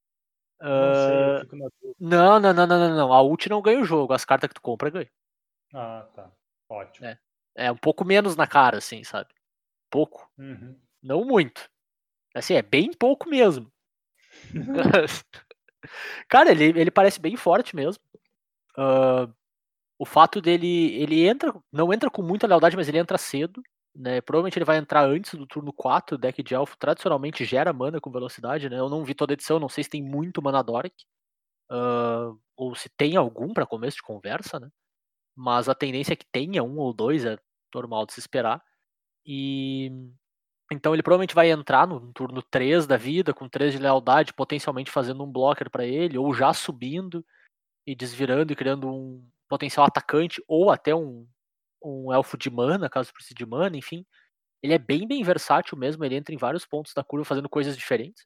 E, cara, ele não demora muito pra ultar entrando cedo, e esse ult dele, como o Matheus falou, é bem violento, né, cara? Ele cria. Ele te dá todo o card de vantagem de volta que tu pode precisar e que tu provavelmente gasta criando um board pra proteger ele e colocando ele cedo na mesa, né? Ele te devolve tudo, todo o recurso que tu gastou. Ah, melhor ainda, né? Não é nem só tipo, o recurso que vai gastar dali em diante vai se pagar. Tu realmente tá conseguindo compensar o, o recurso utilizado antes. O que me parece até um pouco exagerado, mas é bem forte.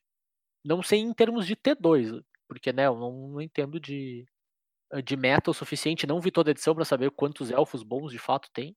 Não lembro se tem muito elfo antes, eu acho que não. Não tem muito elfo bom antes. Mas a carta em si é bem razoável, bem razoável mesmo. Ela era toda tua, Zé. Os, come- os comentários são todos teus. Essa carta aí Ah, era então tá tua. bom. Tá bom. Próxima cartinha, então, Mestre de Guerra Elfo. Duas mana, olha só, agora vem meus elfos, cara, eu tô tão feliz. Duas mana, 2-2, Elfo Guerreiro. Toda vez que um ou mais elfos entrarem no campo de batalha sob seu controle, ele incluso, inclusive, Cria uma ficha de criatura elfo guerreiro verde 1. Esta habilidade pode ser desencadeada apenas uma vez a cada turno. Ok, pelo menos isso. Ele, ele, mas ele já coloca. Corrigido, co-. Co- é corrigido, né? É assim, corrigido? É, é, é- não, não vai Sim. ficar fazendo elfo infinito. É, é, Não fazendo duas infinito, isso. mana, por favor. Sim. Ah, é verdade, porque ele não é nem non-token, né? Senão ele faria Uhum. sozinho infinitos. Exato. Maravilha. É, Eu já tô tão acostumado a assumir que é non-token nesse tipo de efeito que eu não, não gravei. Sete manas. Elfos você controla ganham mais dois, mais dois, toque mortífero até o final do turno. E é um finisher junto. Então, cara, duas mana, 3-3 de status, de stats na mesa, já é muito forte. Já é bem razoável, assim. É tudo que tu quer nesse tipo de deck. Ele vai funcionar bem com Planeswalker, porque tu tem dois corpos pra gerar mana depois. E. Enfim, ele é um elfo barato. E ele ganha o jogo depois, se precisar. Porque mais dois, mais dois. Tem que a toque mortífera, não tem o trampo, mas enfim, ele ajuda muito a ganhar o jogo mais tarde. Ele parece um pouco com o cara do dragão que a gente falou antes. Funciona super bem cedo, funciona bem tarde. E é um problema pro teu oponente cedo, é um problema pro teu oponente tarde no jogo. É bem, bem razoável, mestre. É, ele é um problema cedo porque ele fica colocando corpo na mesa só pra tu fazer Sim, elfo. Exatamente. Então, tipo, ele vai, ele vai adicionando. E ele é o problema tarde porque, cara, deck de elfo faz mana muito rápido. Sim. Então não é Ainda mais difícil tu atacar. Walker, né? Exa- não é difícil tu atacar com 7 mana de pé. Sim, E, e só ameaçar que tu pode fazer aquilo. claro, é o Threat of Activation, né? Sempre muito bom. É de fato, cara, uma ótima carta. Ótima carta mesmo, assim. É o... E o, normalmente, tipo, em deck de elfo especificamente, né, que se preocupa muito com volume, esses caras que te dão um elfo e, e corpos de graça, né, já são naturalmente muito bons, né? A gente tem um bichinho que é o Elite Dwayne, né, duas manas, também é uma Sim. 2-2, Elfo que entra amigo. com uma... Isso, que entra com outro 1, se tu controla outro elfo, já é muito bom, normalmente, sabe? Esse bicho é diretamente melhor, porque ele faz isso sempre, ele não depende de ter o amigo inicial, vamos dizer assim, pra, ter, pra trazer o outro amigo. Não, pera, o ele precisa de alguém pra trazer um amigo. Não, Ele- quando ele, ele- entra, tu já faz um. Não, toda vez que um ou mais elfos entram no campo de batalha. Ele, Sim. ele entrando não se triga. Por que não? Porque ele não tá em campo quando ele entra. Eu acho que ele se triga sim, cara. Precisamos, precisamos do, do desempate. Do nosso juiz residente. Ele se Jurou? triga, não se triga. Tu Eu morreu? não vou opinar, eu, eu tô gostando de ver a argumentação de vocês. Fora que eu não faço ideia. Cara, eu acho que se triga sim. Vamos procurar esse bicho do Skyfall. Or- originalmente, na verdade, a primeira vez que eu li, eu entendi. Mas eu não sei se é porque o texto em inglês levava um diferente do texto em português. Que acontece com mais frequência do que devia. Ah, Ele não é o Warlord em. Mestre de guerra tinha que ser o Warlord, né? War Master. Eu achei que tava me tirando. Ah, mas. a- Ah, aqui, ó. em inglês tem um order no texto. Isso muda Aham. muita coisa. Muita É. coisa. Ah, ali, Ah, tá. Então, então tá ali, ó. É, É. é, não, não se triga. Não, não se triga. É, ele não se triga porque ele, di- porque ele diz order na carta, não em português, mas ele diz order. Porque um efeito desses deveria se trigar, tá ligado? Ele se enxerga entrando. Sim. É. É, é que aí que tá. Então, pelo texto em português, eu teria que dizer que, que ele se trigava. Mas eu, por algum Sim. motivo, trigava. Tu lembrava E que não. eu- É, porque tem um order. Aí isso, muda, isso muda um pouco o- a minha avaliação dele. Ele não é diretamente melhor ao do Elite agora. Mas ainda é uma carta muito boa. Cara, não sei, depende do que teu deck tá- quer fazer. Nesse sentido aí, eu acho que já muda um pouco. Mas é uma boa carta ainda assim, uma ótima carta pra standard, assim. Sem dúvida alguma. Ô, eu, eu vou pedir que o Turo me explique a próxima carta, porque eu não entendi por que, que ela tá aqui. Aham. Mas vai lá. Quem tem que explicar é o Zé. Por que eu tenho que explicar por que ela tá aqui? Eu gostei Vai da lá, carta, Zé, mas isso é sua carta. Explica por que a carta tá aqui. Porque o Zé falou que gostou da carta. Ah. É, é um dos poucos então lá, spoilers Zé. que eu recebi de fato. Mas é uma, é uma carta bem razoável, cara. É a Sentinela de Jaspera. Uma mana, um 2 alcance, elfo ladino. E vira, vira uma criatura desvirada que você controla, adiciona uma mana de qualquer cor. É uma carta bem inócua. Ela não faz nada demais, assim. Mas ele é um elfo de mana que adiciona mana não verde, mesmo que custando duas criaturas. Tem mais de um de resistência, o que muitas vezes é relevante pro Pauper, assim. Ah, não é tão bom por volume quanto o Birchlord Rangers, né? Que é o que faz isso também, vira dois elfos, né? Então ele pode virar outros elfos. Não, ele não precisa estar em uh, ter passado um turno, né? Ele não, não sofre de enjoo para usar a habilidade. Esse cara aqui precisa ter passado um turno e tal. Mas às vezes um de resistência é bem pertinente, então dependendo do teu meta, dependendo do que tu precise, jogar com split com um bicho desses ou dois no lugar é algo que pode ser relevante, assim. Se bem que agora que a gente tem a, canonada dos não pirata, lá talvez tem que achar o que tem três de resistência, que não tem, né? Mas enfim. Ah, a- até então era, fazia mais sentido, assim, porque tem muito electric e coisas do gênero, assim. Seria uma alternativa razoável e uma alternativa budget também, né? Porque Lore não é tão baratinho e não tem tanto no mercado. Mais Mas é isso, fácil fazer teus elfos, treinar teus elfos pra ser piratas. Pode ser também. Será que se eu desenhar um tapa-olho no meu deck de elfo, conta? Todos os meus bichos, assim. Acho difícil. E se eu escrever pirata com um canetão extremamente duvidoso? Conta? Conta. Então tá bom. Mas tem que ser extremamente duvidoso, né? Não pode nem um pouco de tom de seriedade. Não. Tá bom, Se tu fizer com Photoshop, melhor ainda. perfeito. F- Photoshop nada, desculpa, Paint. Com Paint. Paint. É tarde da tipo- noite, tipo- então já tô... Tipo, tipo as máscaras do exército. É, tipo, Precisamente. Cara, agora, tange- tangente do meme, cara. Vocês viram o meme do home office do exército? Não.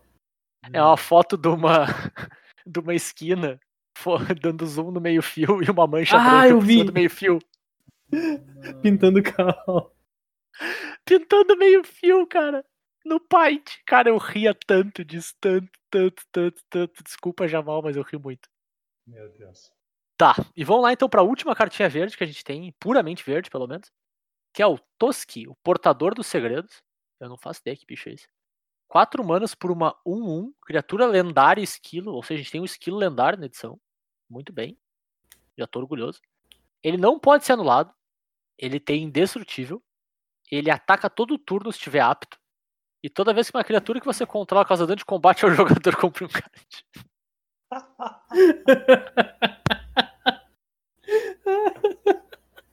Tá. Ô, Zé, fal- Va- faltou mais quatro linhas de texto aqui, Zé. Tá, vamos lá. Ti- Tirando a, a piada do esquilo lendário, esse bicho é bom pra caramba, hein? Sim. Porque, Esse cara, é, é o, é o Edric Monogreen. é o Edric Monogreen, exatamente. E que, cara, não morre. Ele fica lá de bobeira. Certo que ele tem que atacar todo turno, tu não tem um blocker infinito e tal. Mas, cara, é isso. Tu joga em cima dos bichos do cara, uma hora vai colar, né, meu? Exatamente. Enquanto isso. E tipo assim, sempre tem aquela, né? Tu vai ter ele, tu vai ter outros bichos, teu oponente vai querer bloquear os outros bichos, que são maior normalmente, e vão tomar esse um ponto de dano mongolão que vai comprar uma carta. É uma cartinha extremamente bacana pra Commander, hein? Gostei. Não sei se como comandante, acho que não como comandante. Mas é uma boa carta pra ter no deck. Nada mal. E ele Eu funciona como a é. carta que eu li errado de Eldraine, que eu achei que era pra cada bicho. O leão, aquele incomum.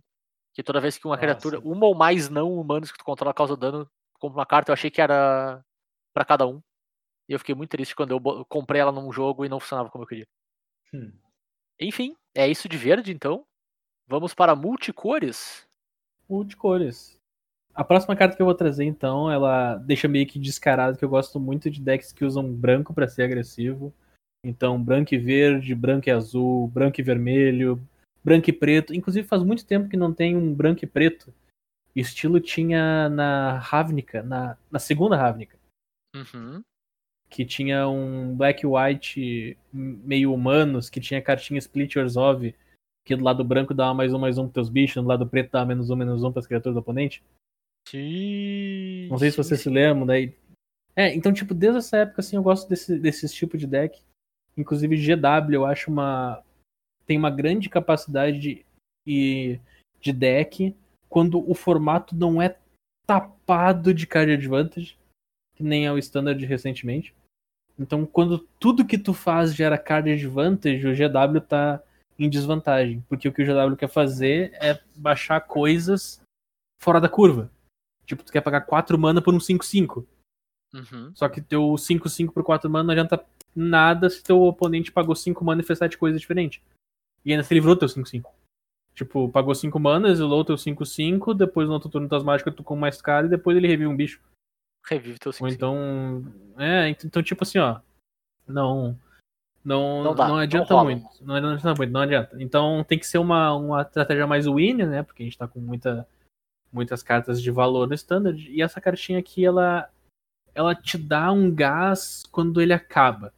Então a carta que eu tô falando é uma carta incomum. Não, é, não vai ser. Não esperem o, o salvador, do, o salvador do, do arquétipo. Mas é magia protetora de Bretagard. Onde é que fica Bretagard? Não faço ideia. Em Kaldheim. Então, é uma criatura lendária, verdade. humano guerreiro, 2-3. Custa 5 manas. 2, uma verde e duas brancas por um humano guerreiro 2-3, que tem a seguinte, o seguinte texto. As outras criaturas que você controla têm mais um, mais um. Então, é uma criatura que dá um efeito de antífona. 12 antífonas. Todas as ponto criaturas deck. têm mais um, mais um. E ela tem um outro texto que diz assim, ó. Toda vez que um terreno entra no campo de batalha sob seu controle, também conhecido como landfall, tu cria uma ficha de humano guerreiro 1-1. Nada mal mesmo, hein? Então, tipo, ela é, é uma cartinha que se encaixa pra topo de curva, vamos colocar assim, que dá um poder a mais nas tuas criaturas, além de te dar um gás quando tu começa a ter muitos terrenos pra te jogar. Claro, é uma carta incomum, 5 mana pra uma 2, 3 não é a melhor coisa do mundo, mas é uma cartinha que pode se encaixar em, algum, em alguma coisa. É, e no, no potencial deck de guerreiro, né, cara? Potencial, Uhum. Já é uma 5 mana 3-4, de repente, que faz 3-3 quando tu baixa um terreno. Sabe? É, Por causa da, da outra antífona, é perfeitamente razoável, né? Sim. E, e ela te ajuda bastante com. A gente falou mais cedo, né? Com o card advantage que tu perdeu fazendo antífona, te dando um bicho pra um terreno. Então é bem. Bem razoável mesmo, cara. Não é, como tu falou, não é a carta pra ju- te botar acima da, do topo do power level, né? Dizer assim, não, essa é a carta que faz o deck existir. É, Mas não, é algo não vai ser a carta que vai fazer o deck, mas É. se o deck existir, ela provavelmente vai estar lá. Pois é, exato. É a carta que talvez amarre as pontas, né? Ou te dê um plano B quando o teu Uhum. plano A não deu tão certo assim. Bem Sim. razoável mesmo, cara. Eu gostei. Eu trouxe então aqui uma saga. Eu, eu, eu reitero que eu acho que as sagas são bem abaixo do que a gente está acostumado no nível de sagas. Uhum. Ah, inclusive, talvez essa aqui não seja nem a melhor saga, porque tem uma outra saga que tu faz um monte de trolls, tu tira mais terreno que teu oponente, e como a gente conhece, o standard gosta de baixar terreno. Mas eu trouxe essa daqui porque ela pareceu a mais aplicável, vamos colocar assim. A carta que eu trouxe a saga é a Retribuição de Firja. É um encantamento saga de quatro manas, uma, duas brancas e uma preta. E ela tem três capítulos. O primeiro capítulo diz o seguinte: cria uma ficha de criatura anjo guerreiro branco 4-4 com voar e vigilância. 4 mana para uma 4-4 voar e vigilância. Uhum. Beleza? Segunda parte. Até o final do turno, os anjos que você controla ganham. Vira. Destrua a criatura alvo com o poder menor que o dessa criatura. Então, teus anjos ganham a habilidade de destruir outras criaturas só por virar. Uhum. E a terceira parte diz: os anjos que você controla ganham um golpe duplo até o final do turno. Cara, nada mal. Nada mal mesmo. Ah, quando tu pensa que, tipo, o piso dela é um anjo serra um pouquinho mais difícil de conjurar por 4 mana, tu tá com um piso razoavelmente alto, assim, né? Uhum. E é, e é um piso que obriga teu oponente a responder ela, senão ele vai fazer. o Teu anjo provavelmente vai fazer um 2 pra 1 Um. Ó, tua Matando o bicho do 2 pra cara. né? É, matando, Matando o bicho do cara. cara. Seja, seja- sempre tem um bichinho trouxa no meio do caminho, né? Não, e, e teu anjo tem vigilância, ele ataca e depois vira. Exato, tem essa também. E, cara, se ele não matar o anjo ainda assim, esse teu anjo vai ter dado 12 de dano nele em dois turnos. Exato, porque daí ele vai bater 4, depois ele vai bater 8. Foi oito. É, cara, ela é perfeitamente razoável mesmo, assim, sabe? Eu não sei se ela tem uma casa, ou É, talvez é ela a nem precise ter uma casa também, né, cara? Uhum. Talvez seja uma carta que é tão.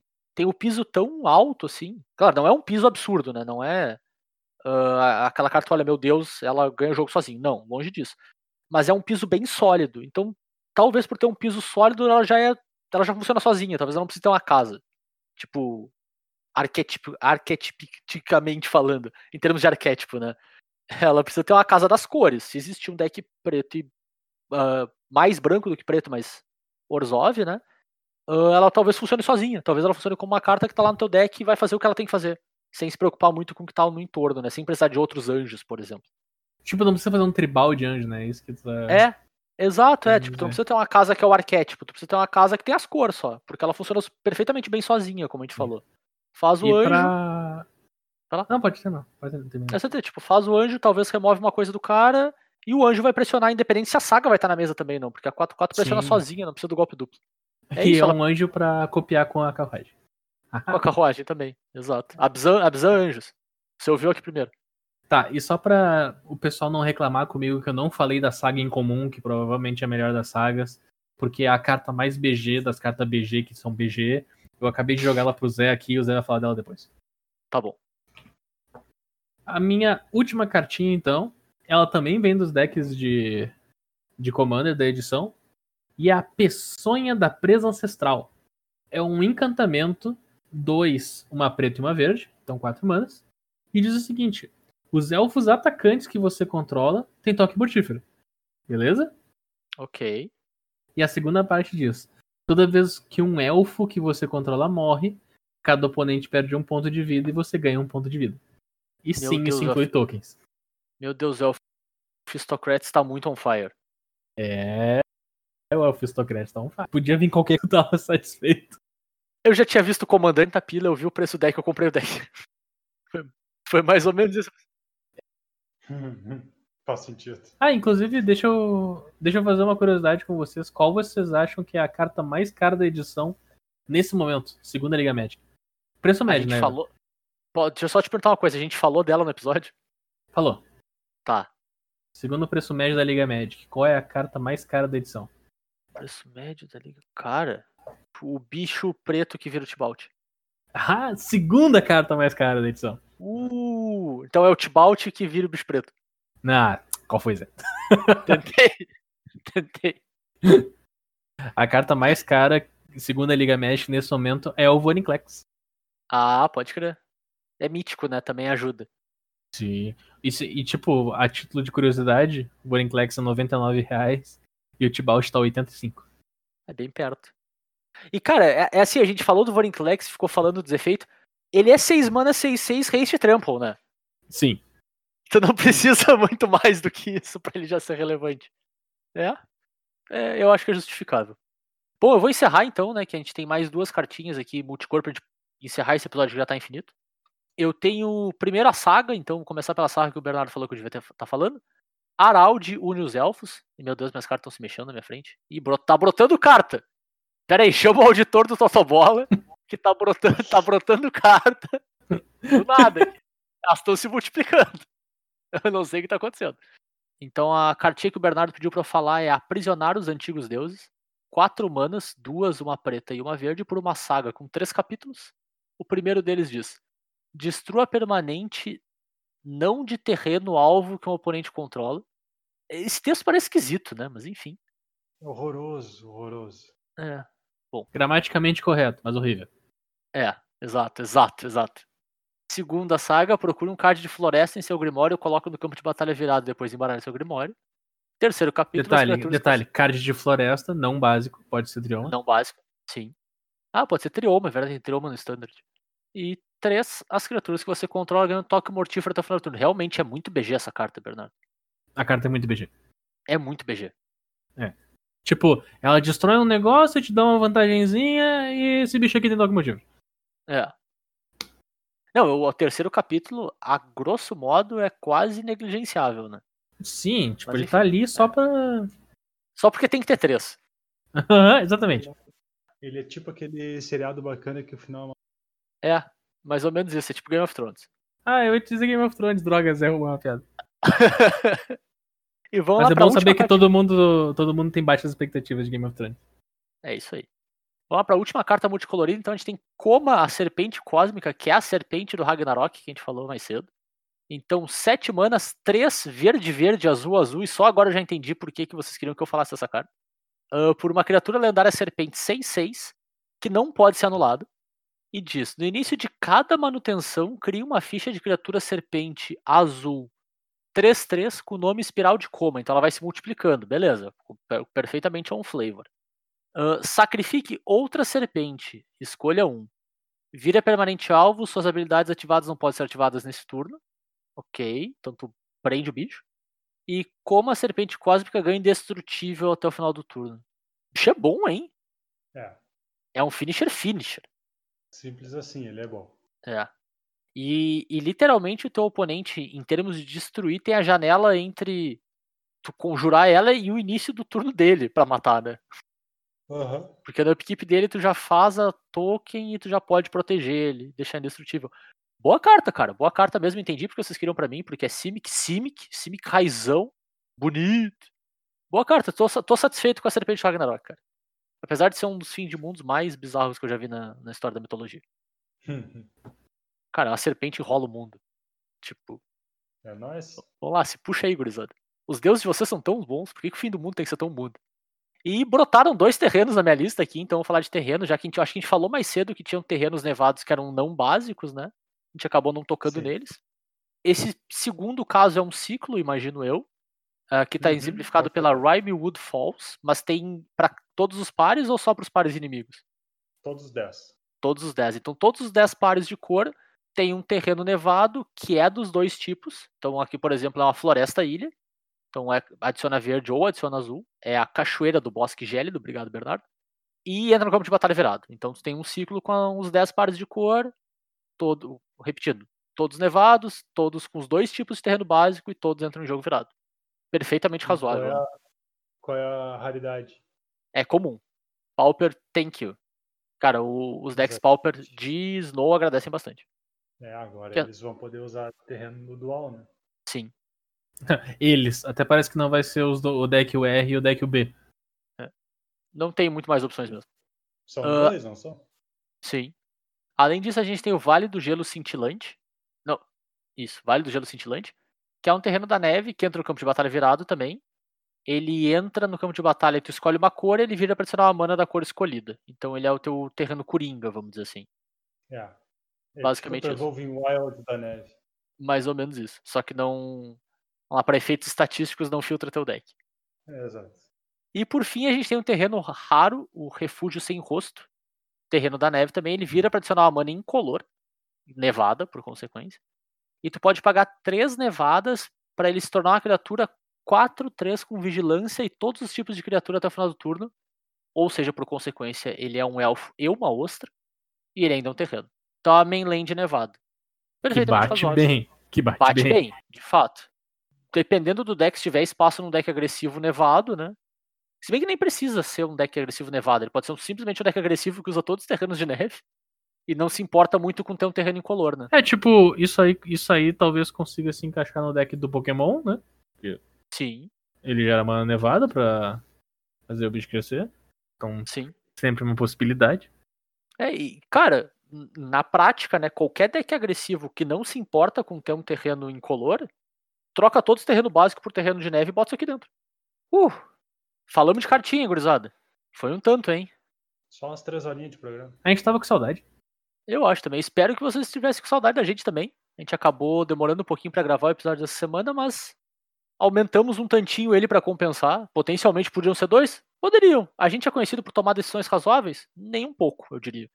Então, fica aí o nosso review inicial de Kaldheim. Esse é o nosso first reacts, né? As primeiras impressões que a gente tem das cartas, um pouco sobre as mecânicas, assim. A gente ainda vai tocar bastante na edição, cara, nas próximas semanas aí, todo o impacto que ela tem e tudo que ela vai adicionar, né? Ela não parece ser uma edição com power level absurdamente alto, mas ao mesmo tempo ela parece ter bastante coisa interessante o suficiente para surgir com coisa nova, né? Em especial no standard. O... Eu espero que o Bernardo não esteja me xingando mentalmente nesse momento por essas minhas afirmações de standard sem nenhum embasamento, a não ser eu bater o olho em metade ou um terço da edição aqui com vocês. Mas me parece ser o caso, assim, é muita coisa diferente mesmo. E, cara, é tudo que o standard precisa, né? De quando tem uma coleção nova, é coisa diferente pra dar uma mexida no cenário, né? É, tipo, essas são diversas cartas que parece que fazem um arquétipo. Isso. Eu, acho que, acho que é muitas Ah. cartas que se encaixam naquilo que a gente falou, tipo, talvez não seja por causa delas que o arquétipo exista, mas se o arquétipo existe, elas estão lá. Sim. Perfeito. Então, eu acho que tem muita carta que se encaixa nessa categoria, nessa edição. É a sensação que eu tenho também, cara, olhando assim. E parece ter bastante carta de Commander de novo, né? Não é novidade ultimamente. E parece que o branco, pelo menos a nível de, de cartas não agressivas, está tomando todas as pauladas que pode. As cartas agressivas parecem realmente muito boas. Ah, é, cara, As remoções... Zé, as remoções brancas nunca tiveram tão boas, Zé. o bicho lá, o bicho lá é uma porrada. Não, as remoções brancas no geral. edição só lançou a remoção branca. Eu tô muito feliz Não que a internet dizer, cara. cortou ele. A, pra construído, eu acho que a pior cor é o, é- dessa edição é o verde. Uh, E o shots Vorin fired. Klex. E o Vorin, e o Vorin, e o Vorin Klex, Bernardo. Ah, o Vorinclex é cara de Vorinclex. Commander, cara. Vorin Klex, cara. 6 mana, 6, 6. Toma. Toma. 90, 90 pila, Bernardo. Vorin Klex. Baratinho. Desembolsa Ah, pra o gurizada aí. preço vira- O preço vira argumento. Ah, cara, depois que eu ouvi o cara dizer eu discordo pros números absolutos de uma estatística lá, eu não duvido mais nada. Qualquer coisa é argumento. Ai, eu ai. discordo e sai andando, né? Ele nem diz nada isso. Eu discordo.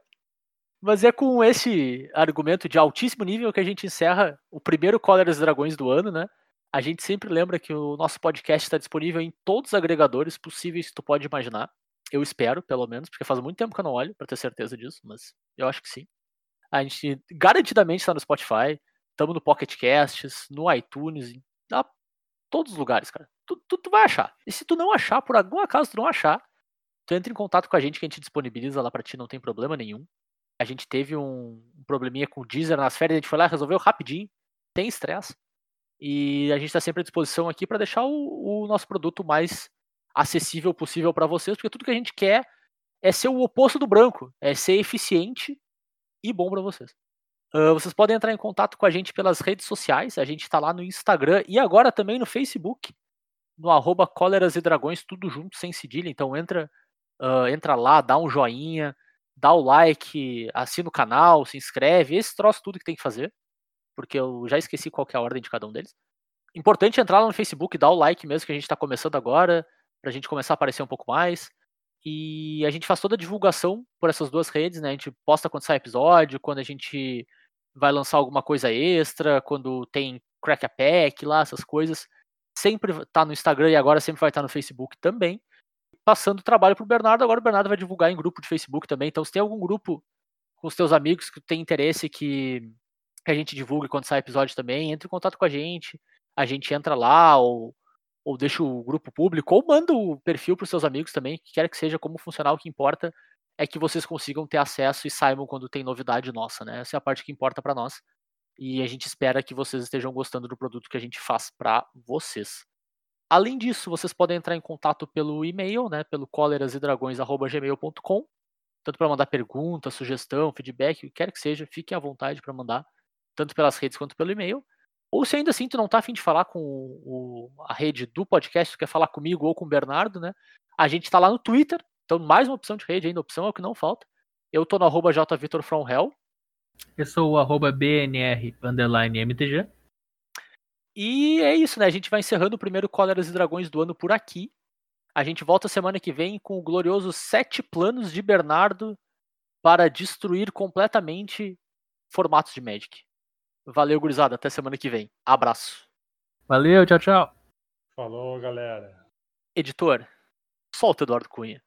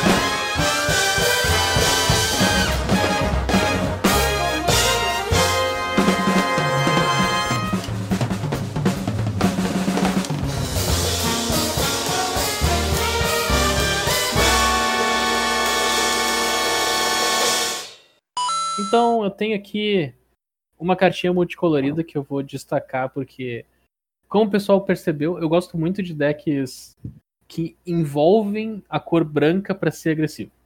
Então, azul e branco, azul e vermelho, azul e verde, não necessariamente mono white.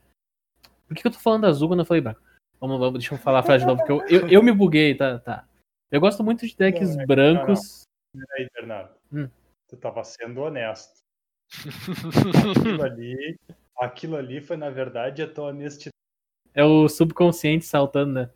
É, te salvando, né, cara? É. Consciente disse assim, não, não, branco não. Azul, então, talvez. Tá, vamos, vou- deixa eu bolar a frase começo de novo, vamos lá.